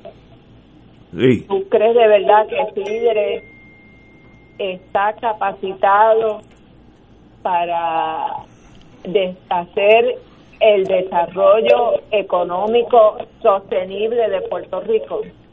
¿Tú crees que eso es lo mismo que ser empresario de una Bueno. panadería? Peor es tener a alguien en, en fomento que nunca ha vendido una butifarra. Es- eso es peor porque entonces son teóricos y este, este, yo sé, me consta que el amigo Sidre ha tenido que eh, sufrirse la permisología de Puerto Rico que está, está estructurada para matar gente. La, la per- permisología es algo que nosotros creamos de nuestra propia cultura que está hecho para que nada suceda. Él, él ha tenido a- él tiene un mon- montón de negocios y ha tenido que sufrirlo, eh, tener una nómina, etcétera. Así que él sabe lo que es eso. Eh, y ahora se, se enfrenta a un momento dado donde Puerto Rico necesita gente que saquen de su vida cómoda, como él la tiene, bien cómoda, y dediquen unos años a tratar de mejorar. Si triunfará o no, en tres años te digo. Eh, porque Pero es que, Ignacio, el tú haber sido exitoso, que Juárez, porque un, un comerciante exitoso que no le puede pagar el bono de Navidad a sus empleados, me da indicio a mí de que tan exitoso no es. bueno, pero, Pero, ok. eh, pero aún cuando fuera un eh, eh, comerciante exitosísimo, eso no tiene que ver con desarrollo económico sostenible. En Eso es como decir que un que un eh, vendedor de, de, de- del este puede hacer este transmisores eh, eh, para cohetes de la luna. Son son dos cosas conceptos totalmente distintos. No tienen que ni, ni ver uno con el otro. Si lo pones de otra manera, puedes tener a Sidre dirigiendo la Oficina de Desarrollo Económico o a Francisco Catalá. Bueno, pues él, pues él. Yo creo que hay una diferencia No, no, pero uno la cualitativa. cuestión, ¿no? que hay dos tipos de talento. Está la cuestión teórica de Sí, cómo sí, debe pero ser lo el que mundo. quiero decir es que y hay que estar el que el que el que está con la pala haciendo la trinchera. Son dos talentos Pero Pero diferentes. el desarrollo económico implica un conocimiento de la economía, Sí, un sí, conocimiento sí, de sí. lo que hacen otros países, Correcto. no estar metido en la camisa de fuerza de una opción estadista, Correcto. ¿no? Y, y- y eso permite quizás mayores posibilidades Porque de tener mira, éxito. otra cosa es, Ignacio, tú, claro, yo y yo creo que a eso es que apunta la conversación, ¿verdad? Tener no tan solo en consideración el hecho de la experiencia de éxito de alguien en el mundo de los negocios que son parte de la economía de un país, ¿verdad? Sino que más que eso es importante contar con la persona idónea en términos de preparación académica, experiencia de la vida en el campo específico, con las especificaciones que requiere un puesto como ese. Eh, y, y- una cosa es esa, conseguir esa persona idónea, y otra cosa es adobar la silla creando un comité asesor con gente que ha sido extremadamente exitosa, no tan solo en el comercio de tal eh, de tal línea en el comercio, sino de unas líneas variadas en el comercio, eh, en, en, una, en la línea de las relaciones de comercio exterior que se haya dado en Puerto Rico, como cuando las plantas gemelas. Pero muy bien. Tú tienes que crear y conformar un, un, consejo asesor. Yo me acuerdo una vez que yo estaba. para eso sería ideal. Que yo fui cuando existía el Departamento de Comercio. Yo estaba en, en un carro, porque yo era en ese momento el presidente de MIDA y el, el que sabía de ese mundo era Tilano Cordero Madío, de las personas que más sabe de mercadeo. Y él me dijo de forma de chiste, una vez que salimos de allí frustrados, porque tropezamos con la burocracia, me dice, fíjate qué tragedia. En el departamento de comercio, todos los que están allí, que toman las decisiones, ninguno ha sido comerciante.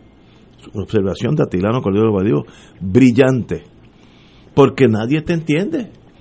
¿Sabes? Eh, eh, si tú tienes un restaurante, todos los viernes tú tienes que tener X dinero para pagarle a tus empleados. X, truene, se vaya la luz. Entonces eso genera, ah, que entonces el permiso de bombero tomó seis meses porque Chencho, el que cubría esa zona, está de vacaciones.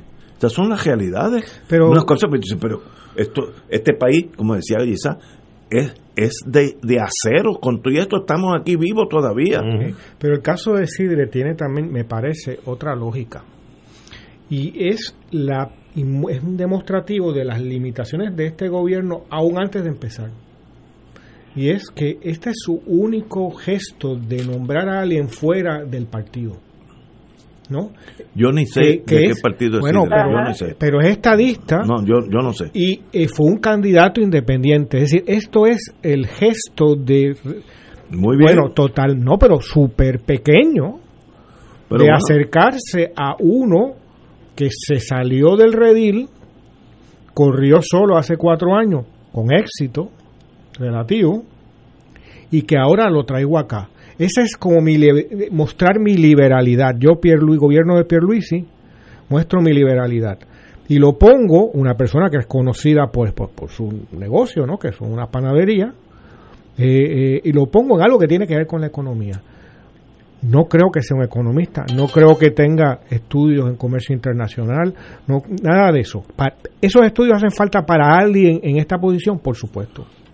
Que la experiencia práctica haría falta, también pero eh, es un un nombramiento para las gradas, como fueron prácticamente todos los primeros nombramientos que como el de educación, como el de Emanuel y etcétera. Luego vinieron una serie de nombramientos que son los tradicionales. Gente de partido, gente que, que es incondicional, etcétera. Entonces, esto ya está nos está mostrando lo que digo, el gobierno de Pierluisi puede haber acabado antes de empezar, porque está es más de lo mismo. Está en más de lo mismo. Pero es que discrepo ustedes, hay que darle oportunidad. Pero de paso, pero, Ignacio, esto no es eh, pero esto no es un juego de hay que darle la oportunidad que cojan el turno al bate. Ok, pero de paso, el, el compañero Manolo Sidre estará con nosotros aquí el 5 de enero a las 6 de la tarde. Así que este, estaremos aquí con él para que nos diga. víspera de Reyes. Eh, víspera de Reyes. ¿Qué día cae eso? Eh, ¿qué, día cae? No sé, pero déjame. para ver si trae quesitos y eso. El 31. Eh, el 5 es martes. Martes, ah, pues que, con nosotros. Que, nos traiga, que, nos traiga, desarrollo económico. con unos casitos de guayaba yo me yo soy práctico pero una de las cosas que yo me di cuenta hace muchos cuatro años atrás en un gobierno estadista no voy a decir los nombres la dificultad que tuvo ese gobernador eh, que tenía control absoluto del país en nombrar gente para su gabinete. La gente asume, digo, y ahora con el desempleo y la cosa será más fácil, pero en aquellos tiempos, que era el boom económico, pedirle un sacrificio a una persona que es ingeniero, que está haciendo X dólares al año, decir, espérate, yo quiero que, coja fomento o, obras públicas, tuvo dificultad en reclutar. Entonces, hace 30 años, no, me atrevo a decir porque no... otro gobernante, dice. Otro gobernante, sí, gobierno que yo estuve envuelto. Ah, perdón. Y fue difícil conseguir gente. Yo no sé si ahora, eh, como dijiste ahorita, Lalo, eh, en el sentido que luego vienen los, los, los nombramientos de rigor. Es que no es tan fácil No, buscar no, gente. no, no es eso. Hoy en día el que se meta a la política se lleva la de... Es, es que- es que hay, hay, hay métricas diferentes en lo que tú me estás hablando. Me estás hablando de 30 a 30 y pico años Sí, atrás. sí, sí. ¿Ok? Sí. Todavía existía el criterio y el elemento del servicio público. Hoy no es así. Hoy tú estás ávido de querer montarte porque a lo que vas es al tumbe No, pero- y a las prebendas. No, Oye, puede ser así, que me da- Ignacio, tú me da- sabes lo que me da sentimiento. Mira la impunidad a la que llega el- en Puerto Rico. Fíjate. Aquí hay asignaciones federales que son devoluciones de parte de lo que se lleva el gobierno federal para carreteras, por ejemplo. ¿Mm? Te tiran una carretera, el expreso 22 hasta, hasta Tillo. Y hay unas especificaciones. Cada loseta, que son esas Sí. inmensidades de, de- de- de cemento. se le llaman losetas. Cada loseta de esas lleva 8 pulgadas de espesor de cemento. Así es. Cuando, cuando ahora está administrando esa ruta una compañía que es la que la administra y va a hacer reparación de esas losetas, ¿cuál ha sido el descubrimiento? Que las losetas han sido de 4 pulgadas y medias. ¿Dónde está la procesabilidad de quien se tumbó ese dinero? ¿Ah? Por eso Redondo fue preso Sí, sí. federalmente. Hace unos años. Hace unos años Yo fue era- preso. yo- yo era fiscal, Porque en vez de meterle 7 pulgadas de, de- de relleno de, de piedra, metía 3 o 4. Pero hay que ver lo que dice Por el contrato. kilómetros. Lo que dice el contrato. Ah, bueno, pero lo que tú estás insinuando es que hay mucho pillo. No, Eso los es hay, obvio. Los hay. Eso- Y, y- y que los pillos están amarrados con los candidatos y los partidos y pero- los comités. pero- Dicen, yo voy a tumbar aquí para darte. Pero, como dije al principio del programa, No. cuando tú eres, en este caso, presidente de Francia, tú tienes que ir por encima de eso. Yo represento a Francia. Pues que- Yo, Pierluisi, represento a Puerto Rico. pues, Punto. Y- y no, no, entres, que no entres con... Ah, que... que no va a gobernar más. Ah, no, pues, más nada. Pero pasas a la historia como no, alguien. no, y si trabajas para el pueblo de verdad, Punto. no es que tú digas que, que pienses que no vas a gobernar más, probablemente te reclamen que sigas, Eh, Ignacio, pero tiene que ser una, no un quiero cambio. destruirte uno de tus refer- 360. referentes de siempre, Ah. pero De Gaulle no acabó bien con mayo del 68. Ah, bueno, porque No, sí, a veces- no, no, no es alguien que No. crea buena recordación No, no, en Francia. hubo cuando no. Ahora, fíjate, fíjate lo grande que fue él. Él, llegó un momento que dijo, señor, me acuerdo como ahora, vestido de su uniforme de general, he llegado a la conclusión que Argelia tiene que ser libre. Llevamos allí más de 100 años. Hay una, había un millón de franceses abajo, como dicen abajo, como en Argelia. Pues mire, mala suerte. Llegó el momento. Eso, bueno, le costó tres, Casi- tres atentados a, a lo matarlo asesinan. por los propios franceses. Sí. Ahora, él no estaba velando, a él le convenía políticamente, hablando las cosas chiquitas, seguir Argelia francés, porque el partido, la cosa, no, yo no, no, llegó el momento de tomar una decisión. Bueno, es que tenía un movimiento No, de, había una de- guerra de- civil. de liberación. No, no, tú sabes que la... la No la- fue por, por no, no, liberalidad. ah, no, era con sangre, pero podían matar un millón de argelinos más, pero dijo, no, no, se acabó. Era insostenible. No, no, era, era- pero tomó la decisión. Nosotros en Vietnam salimos guindando de helicóptero, No, nosotros, literalmente, nosotros, los americanos. nosotros. O sea, o sea, pues que nosotros salimos. Pues allá ustedes saben. salimos porque no no di- no pudimos decidir. Vámonos. Como hizo, eso no es fácil. Bueno, lo- se fue igual a Estados Unidos. No, no, no, esto fue un desastre. Se fue, lo sacaron. No, no, Fueron sacados. de lo sacaron a, a puño limpio lo sacaron. Y no, Igual que los argelinos sacaron a los franceses. No, pero los franceses no no siguieron peleando. Dijeron, bueno, pues, pues, y aguanta. los americanos en un momento dado no, pelearon. Sí, pero fue cuando ya, Cuando ya le habían- se había ya. acabado Oye, todo. pe- pero fíjate lo que es, ahí tú tienes el gran ejemplo de lo que es la defensa de, de los principios, de la integridad y de los valores. Un pueblo como el vietnamita, un pueblo que no podías compararlo en términos de poderío con los Estados No, no, Unidos, no. y venció a ese, a ese Sí. imperio. Eso, te voy a decir, Y, sa- y tú sabes de este dato de que luego de la, la amnistia y, la, y terminada la guerra va para cuestión de reanudar las relaciones económicas y demás, va una delegación de norteamericanos allá y le sirvieron el té en La unas tacita, sí, tacitas y unos platitos bien bonitos y livianitos. Entonces los americanos me preguntan, ¿y esto de qué material ustedes han hecho esto? Yo digo, esto es de los aviones de ustedes De de, combate del aluminio. que se los derribamos Y cuando lo fuimos a limpiar los campos, cogimos ese aluminio y hemos hecho estas vajillas. mira, ¿por qué Estados Unidos perdió en Vietnam? Te voy a decir. y vamos a hablar ahora de, de la mentalidad de General Yap, que a su vez es asesorado por Mao Zedong en la guerra de la guerrilla, toda aquella cosa. Hay en inglés se dice attack the empty, ataca donde no hay nadie. Avoid the fool, e, evade donde hay soldados enemigos.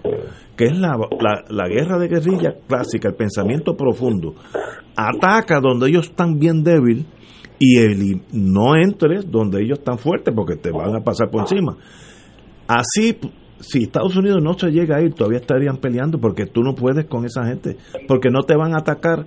Yo me acuerdo, yo me acuerdo Westmoreland, que no tenía la capacidad de entender nada, que dijo, esta gente son cobardes porque no se enfrentan a nosotros. Y yo, ¿será? ¿Será tú estúpido, muchacho? Tú tienes que se enfrente para tú eliminarlos a todos. Pues ataca donde no están y no vayas a donde ellos están. Y así puedes durar mil años peleando, mil años. y, eso lo amarra a las técnicas de tener ciudades debajo de la tierra, con hospitales y con escuelas. Yo, me metí por eso, por esos túneles y las, las caderas mías, que no son gran cosa, se petaban porque eran tunelitos más para ellos que son más pequeños. Eran bien difícil eh, tú no puedes combatir un enemigo así, de una nacionalidad tan rígida, tan formada, que el error fue estar allí, bajo la teoría del domino, que si perdemos aquí, perdemos allá, una estupidez. Bueno, uno de los muertos de la guerra Vietnam fue Lyndon Johnson como presidente. Murió abatido por el fracaso. En sus últimos años, hasta físicamente, se veía mal por, porque no, no pudo manejar eso. Pues miren, la vida hay que saber cuándo nos vamos también. Hay cosas inmanejables. no, y se acabó. ah, eh, eh, es verdad que los franceses trataron de matar a De Gaulle. Los, franceses... Los pies noirs. Los pies noirs, los, que vivían, los colonos allá. Porque es una traición después de muchos años. Es como si nos dieran ahora pues España, eh, los dejo ustedes, regresen a España. Y bueno, y, yo soy puertorriqueño. No, no, no, tú eres español porque aquí están los taínos.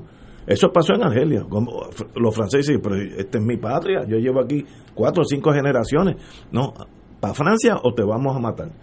Fue una cosa bien traumática, pero en la vida hay que tomar esas decisiones y hay que tomar en cuenta también, Ignacio, en la guerra de Argelia, el papel de los franceses y de De Gaulle, que torturó, oh. mató, oh. violó cuanto, todos los derechos humanos. No, no, no, aquello fue, eh, allí no había reglas de juego. Dividió a los franceses, porque los franceses, muchos se indignaron contra las prácticas totalmente injustificadas. Por ahí es que finalmente viene la decisión de que nos vamos, hay que liberar. Mira, el problema con el ejército francés, obviamente me gusta este tema en Argelia es que habían sido derrotados en Vietnam. Entonces tenían el espíritu de que esto no nos vuelve a pasar. Entonces lo que cayó allí fue la muerte. La legión extranjera allí mató gente, pero casi se dice casi un millón de argelinos, un millón. Así empezamos el, programa hoy, ¿te acuerdas? El gobernador que juró escondido y no pudo entrar y estar más tiempo en la fortaleza. Y ahora, como ah. ganó por los votos, pues ahora sí va a juramentar. Vamos a una pausa, amigos. Fuego Cruzado está contigo en todo Puerto Rico.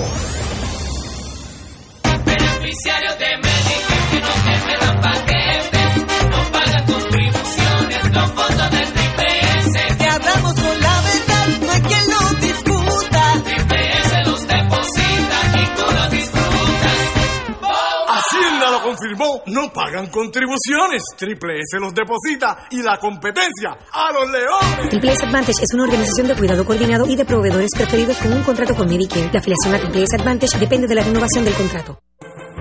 Hermano y hermana de Radio Paz, te saluda el Padre Milton. Recién hemos terminado nuestro Radio Maratón de Radio Paz 2020, un adviento en clave misionera. Y como nos dice el versículo que nos guió durante toda la semana de Mateo 7:7, pidan y se les dará, busquen y hallarán, llamen y se les abrirá la puerta. La providencia de Dios se ha manifestado a través de los donativos que ustedes hicieron llegar, logrando una cantidad histórica en un Radio Maratón de Radio Paz. Les recuerdo a aquellos que están recibiendo la boleta en su casa, devolverla con su cheque o su giro postal para que la promesa se haga una realidad. Que el Señor le multiplique ciento por uno y sigamos celebrando juntos la misión de Radio Paz 810.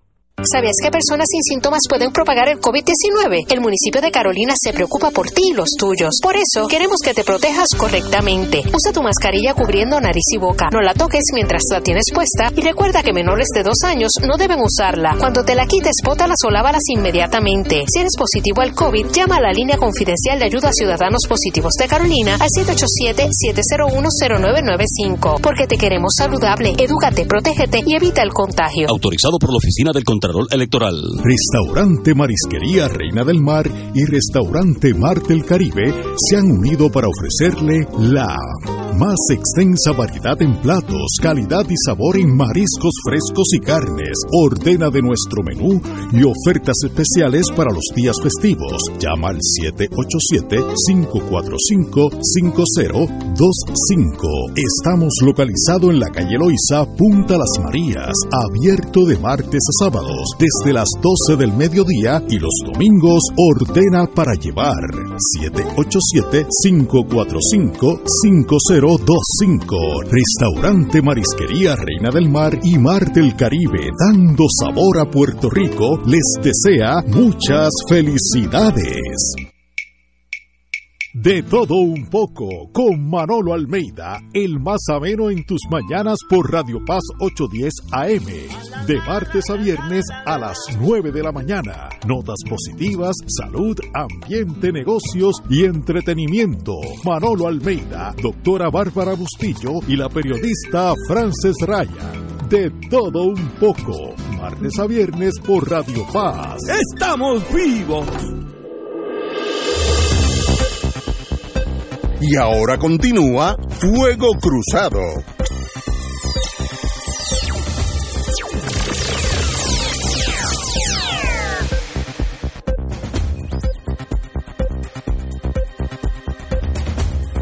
Regresamos, we're back.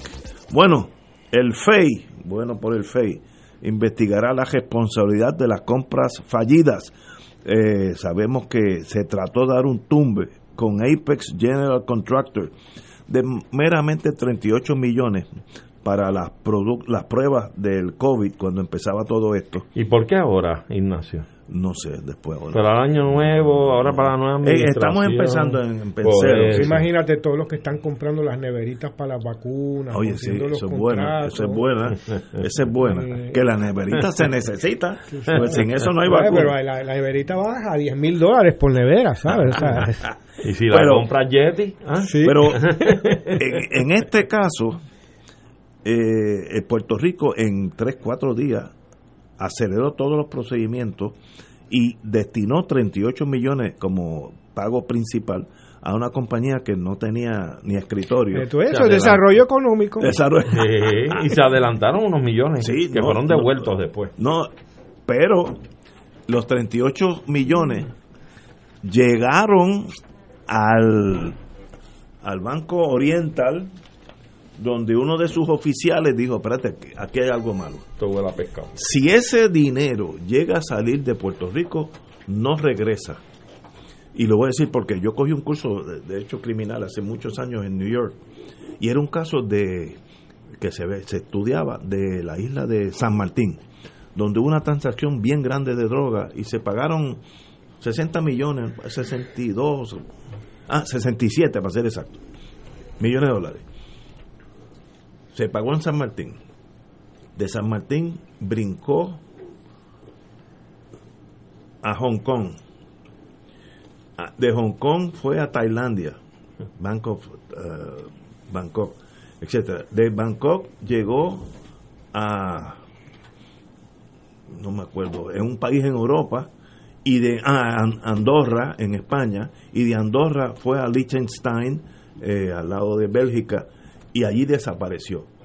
Todo eso en menos de 24 horas. Transferencia electrónica. Esa transferencia. Una vez que ese dinero hubiera salido del Oriental Bank, a las 24 horas estaría en Mongolia. O sea, no hay forma de, de- el tracing es imposible.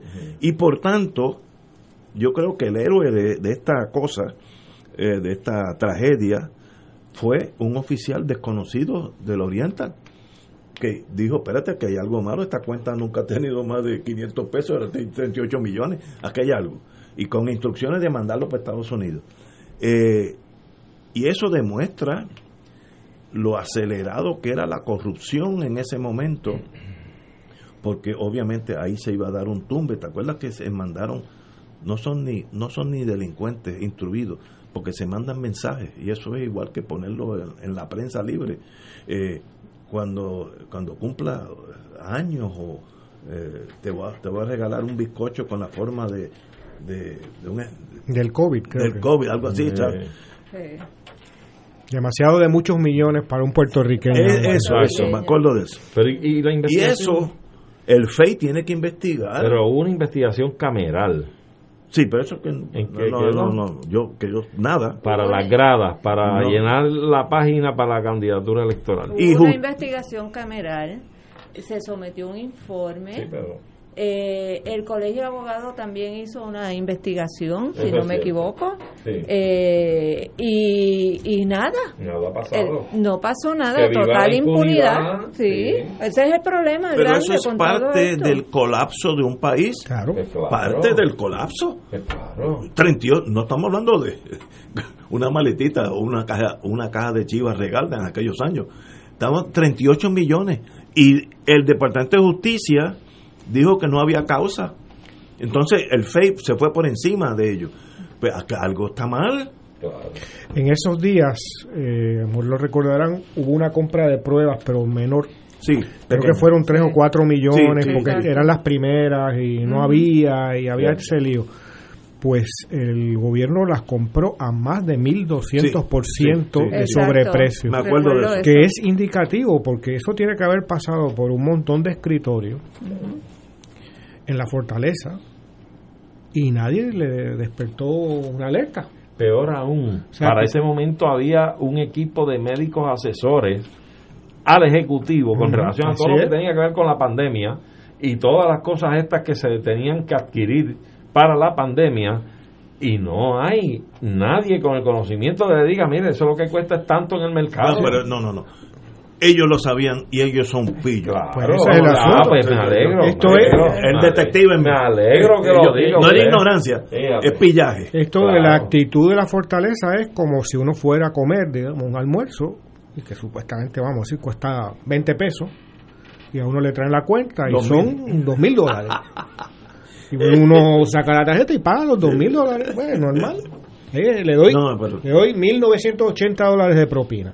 No, no, no, Eh, eso, eso- perdóname, Lalo, Lalo, eso no fu- funciona además de que paga los dos mil pesos y después te envían con alguien un sobrecito Ah, sí. con mil pesitos a ti en efectivo, Sí, cash. Ujú. Eso es parte del lavado de Es los que eso, eso es obviamente eh, O sea, que era uso y costumbre cotidiano del gobierno. el, gobierno de Rosselló, hijo, estaba matizado de los... Pero esto era Wanda Vázquez. Esto no, Sí, esto fue esto, es este año. Esto fue Bueno, bajo pero y el Wanda. gobierno- Aplica igual Pero y el Sí. gobernador que le dio un bufete aquí 22 millones de pesos. en, eh, en Estados Unidos. A- Ajá, pero para que viniera aquí a Puerto Rico a representar al país o aquí o afuera. Y cuando termina la gobernación, Se hace miembro. se hace miembro empleado de ese, de ese bufete cobrando una millonada de dinero y aquí se tiene el descaro y el cinismo de decir que no había conflicto de interés y que podía hacerlo. Bueno, pero y que el no gobernador había- que le que, le da- que le eh, posibilita la APP para los expresos, para los peajes y entonces él es ahora miembro de la junta de directores de los De la corporación. de la corporación que maneja los peajes. Mira para allá. Este Pero, A, a un salario, pero a pero salariazo es, de- que, es que lo que estamos lo que estamos señalando es los síntomas vivos de la corrupción en el gobierno de Puerto Rico. Eso es, diciendo diferentes y eso eventos, no se va a pero resolver que todos apuntan no. de un día no, para no. otro. Pero eso, eh, eso destruye un país. La corrupción destruye un país, el país que sea. destruidos estamos. Bueno, pues, Exacto. pero, Estamos en quiebra. rato. pero ahora, ahora en vendrán mejores tiempos. Ah. Del 2006 se, se, Eh, se diagnosticó la enfermedad, ¿verdad? Claro, Eh, cuando nos fuimos a la quiebra. ¿Tú te acuerdas con Whitefish? Claro. Whitefish era un- una empresa allá en Montana, Montana, Con una oficina de, tres personas. en una cabaña.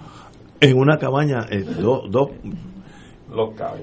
Y obviamente ahí había intereses creados porque, bueno, el, el gobernador de las Islas Vírgenes, antes que llegara María, antes, una semana antes, su- buscó ayuda en la asociación esta de gente eléctrica, Sí, de la asociación de... Association de of, of Public. Power Ah, cosa. Authority, la APA. Una semana antes. Y nosotros gastamos un mes buscando a... a- Ah, Armando el tumbe es lo que gastaron un No, mes. no, em- em, planificando un megatumbe. Por eso. Porque ahí había, sí, ahí había 300, 400 Y el millones director de la, de, de energía eléctrica que renunció, que se desapareció, Ortiz, ¿no era que no se conoce más, no se ha vuelto a saber de ese caballero. Después vino, trajeron a un norteamericano con un salario Sí, sí. este de Exorbitante. 300 mil o 400 mil. A Y entonces colombiano. ese a su vez quería traer a, un colombiano pagándole otra millonada. Pero es que todo eso Eh, y entonces esos venían ya con el plan de, de llevar a la, la energía hacia el gas, porque ellos representan los de- intereses de la de las compañía compañías de gas. gas. Pero mira, aquí hubo Ustedes están insinuando que puede haber malos deseos de algunos de los compatriotas nuestros. Está No, no, el es pillo Joco. Tú lo estás insinuando también. Pero mira, aquí hubo una compañía Está con el pillo eléctrico que estuvo contratada. No me acuerdo el nombre. Pero terminó el contrato, después de María y todo, terminó. Cobra. Cobra fue. Y dejó los camiones, las guaguas y todo, Sí. se quedaron ahí. Imagínate la magnitud del tumbe de esa gente. Para tú dejar toda una flota de camiones y todo tirados a la pérdida. Porque ya tú hiciste lo que ibas a hacer, cobraste el billete y te fuiste. Pero, ¿Sabes? pero un país, sea Austria, Puerto Rico, Groenlandia, lo que sea, no puede funcionar si el sistema está corrupto. No es posible. Mira, Porque se, te desangras. Es que no estamos en- funcionando. En esa misma eh, época que vinieron esas compañías que contrataban y les pagaban una barbaridad y vivían en hoteles, los empleados y demás, salían por la mañana a hacer este un caso, que estaban estaban en el conquistador, en el quedándose en el conquistador. Salían del conquistador a comerío. Wow. En la época donde no hay semáforos, los, Sí, sí, que los sí. árboles tirados en el En la piso. Les tomaría dos horas y media a llegar fácil a comerío. Ya eso es mediodía. Mm. Y estaban cobrando. Almuerza, eh, trabajaba dos o tres horas al día y salía Para Fajardo. para fajarlo. Eh, es la ineficiencia total, Pero con, y- con y lo una pluma pasó- abierta de chavo. Y lo que pasó con el COE, Ah, famoso claro. COE, que, ayer- que dice- que aquello era un carnaval lo que tenían montado allí de comidas y de bebidas y Pero, pero eso se puede hacer si tú fueras a los Emiratos Árabes, donde tú tienes dinero para pagarle a esa gente en el conquistador, etcétera. Puerto Rico es un país pobre, Claro. por tanto, tiene que tener mucho más eh, sigilo, mucho más obser- de cada dólar que existe, porque no hay muchos no dólares. es un aparte- país pobre, es un país empobrecido. Em- no, pobre. Empobrecido por las malas administraciones, Eso- por la no corrupción, El saqueo. por el saqueo, por el desfalco. Pero pobre no es, esto es un país rico en, en mil cosas. No- nosotros, Eh, nosotros vivimos en una isla que tiene un clima maravilloso, unos recursos naturales excepcionales, eh, una gente talentosa que se destacan en todas las esferas del mundo, de la ciencia, del arte, de la cultura, eh, pero hemos tenido, u- desafortunadamente, eh, la elección de los gobiernos que hemos ejercido ha sido nefasta y seguimos entonces entrampados en, en esa política eh, y hay que romper con eso. de, eh, tribal que simple y sencillamente no nos no nos permite movernos hacia adelante, hacia buscar nuestro Yo verdadero estoy de acuerdo futuro. con ustedes. Este, eh, eso es uno de los problemas primarios que tiene Puerto Rico. Eh, y, y entonces, parte de la corrupción se vuelca sobre la permisología. ¿Para qué, ¿Para qué alguien abrir un negocio? Es una obra titánica, porque chocas con una pared de burocracia. eh, que si buscas, como ellos, em- ellos mismos le llaman un facilitador, Un facilitador es una persona que tú alquilas. Un gestor. Un, un gestor. Para que ellos, él tiene las conexiones en esa agencia. Si no, tú chocas con la pared. Sea, pues tú no puedes tener un país así, no, no, no, no es viable, aunque tuviera pozos de petróleo a los Maracaibo, Venezuela, no puede funcionar. Mira, este, hay países que son riquísimos y por mal gobierno la gente vive malísimo. Pues mire, Pero eh, mira. es tiempo de empezar a corregir. Ah, empezamos el, el sábado un nuevo gobierno, pues vamos a hacer, aunque sean uno o dos pasos. Hay que dar cuatro mil pasos para corregir a Puerto Rico. Mire, dos. Ignacio, Vamos a empezar con los primeros dos y por ahí seguimos. Eso que tú señalas a mí me hace pensar que es precisamente la carencia y la orfandad que existe de lo que es la buena planificación. Pregúntamele a Tato en estos días, cuando venga. Este, la planificación por un lado, el proyecto de país, el proyecto económico. ¿Cómo no puede ser factible y viable que un gobierno diga y reconozca en su, pama, en su mapa de geografía nacional ir puntualmente y saber en términos económicos qué es lo más que se mueve en el distrito de Arecibo, en el distrito de Fajardo, en el de Ponce. Y tú hacer un reconocimiento de qué actividad económica hay ahí, cuáles son los ejes económicos en esa zona, qué espacios hay, cómo voy a incentivar, o lo que yo necesito en Fajardo es pescadería, lancha, redes, esto, aquello y lo otro, lo que necesito en Arecibo es tal cosa. En, la, en Comerío necesito tal y tal cosa para seguir expandiendo ese eje económico.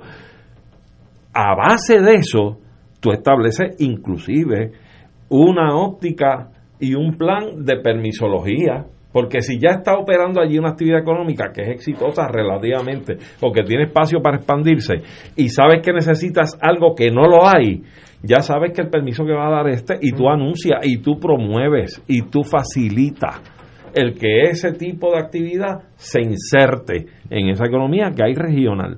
Pero es que no hay, no hay esa planificación, ese proyecto, yo no lo he visto, no lo veo. O sea que tú no crees que, que la internacionalización del quesito sea un método Pero vamos, a empezar, de- pero vamos a empezar con los primeros dos pasos. Cuando venga el compañero Sidre que nos traiga unos quesitos y empezamos así. Eso, espérate, eso puede ser Antes de- corrupción. Antes de, Eso puede ser corrupción. Antes de Vamos a estar internacionalizarlo, vamos a empezar aquí eh, y de, como, eh, de paso aquellos de que me dijeron cuándo es que viene Sidre, el 5 de enero, que es el martes que viene, pues estará aquí con nosotros el compañero Manolo Sidre y hablaremos. Que bienvenido sea. no, claro. Nosotros aquí sí, es foro de todo el mundo, que nos diga qué planes tenemos que, o qué se puede hacer, porque tampoco es lo que uno, yo, yo puedo tener mil planes, pero dentro de la realidad económica de Puerto Rico eh, se limita.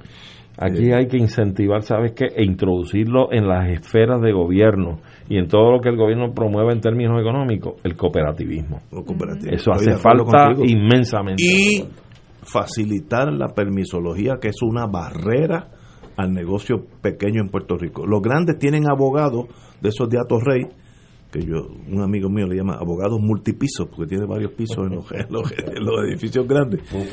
Y esos abogados le consiguen todo. Ahora, el que que está abriendo un restaurante en el viejo San Juan, ese choca con la muralla del, del viejo San Juan y, y le toma dos años en lo que le dan una cosa absurda. Absurda. los permisos que se de- sí, de un de local a 100 otro. metros.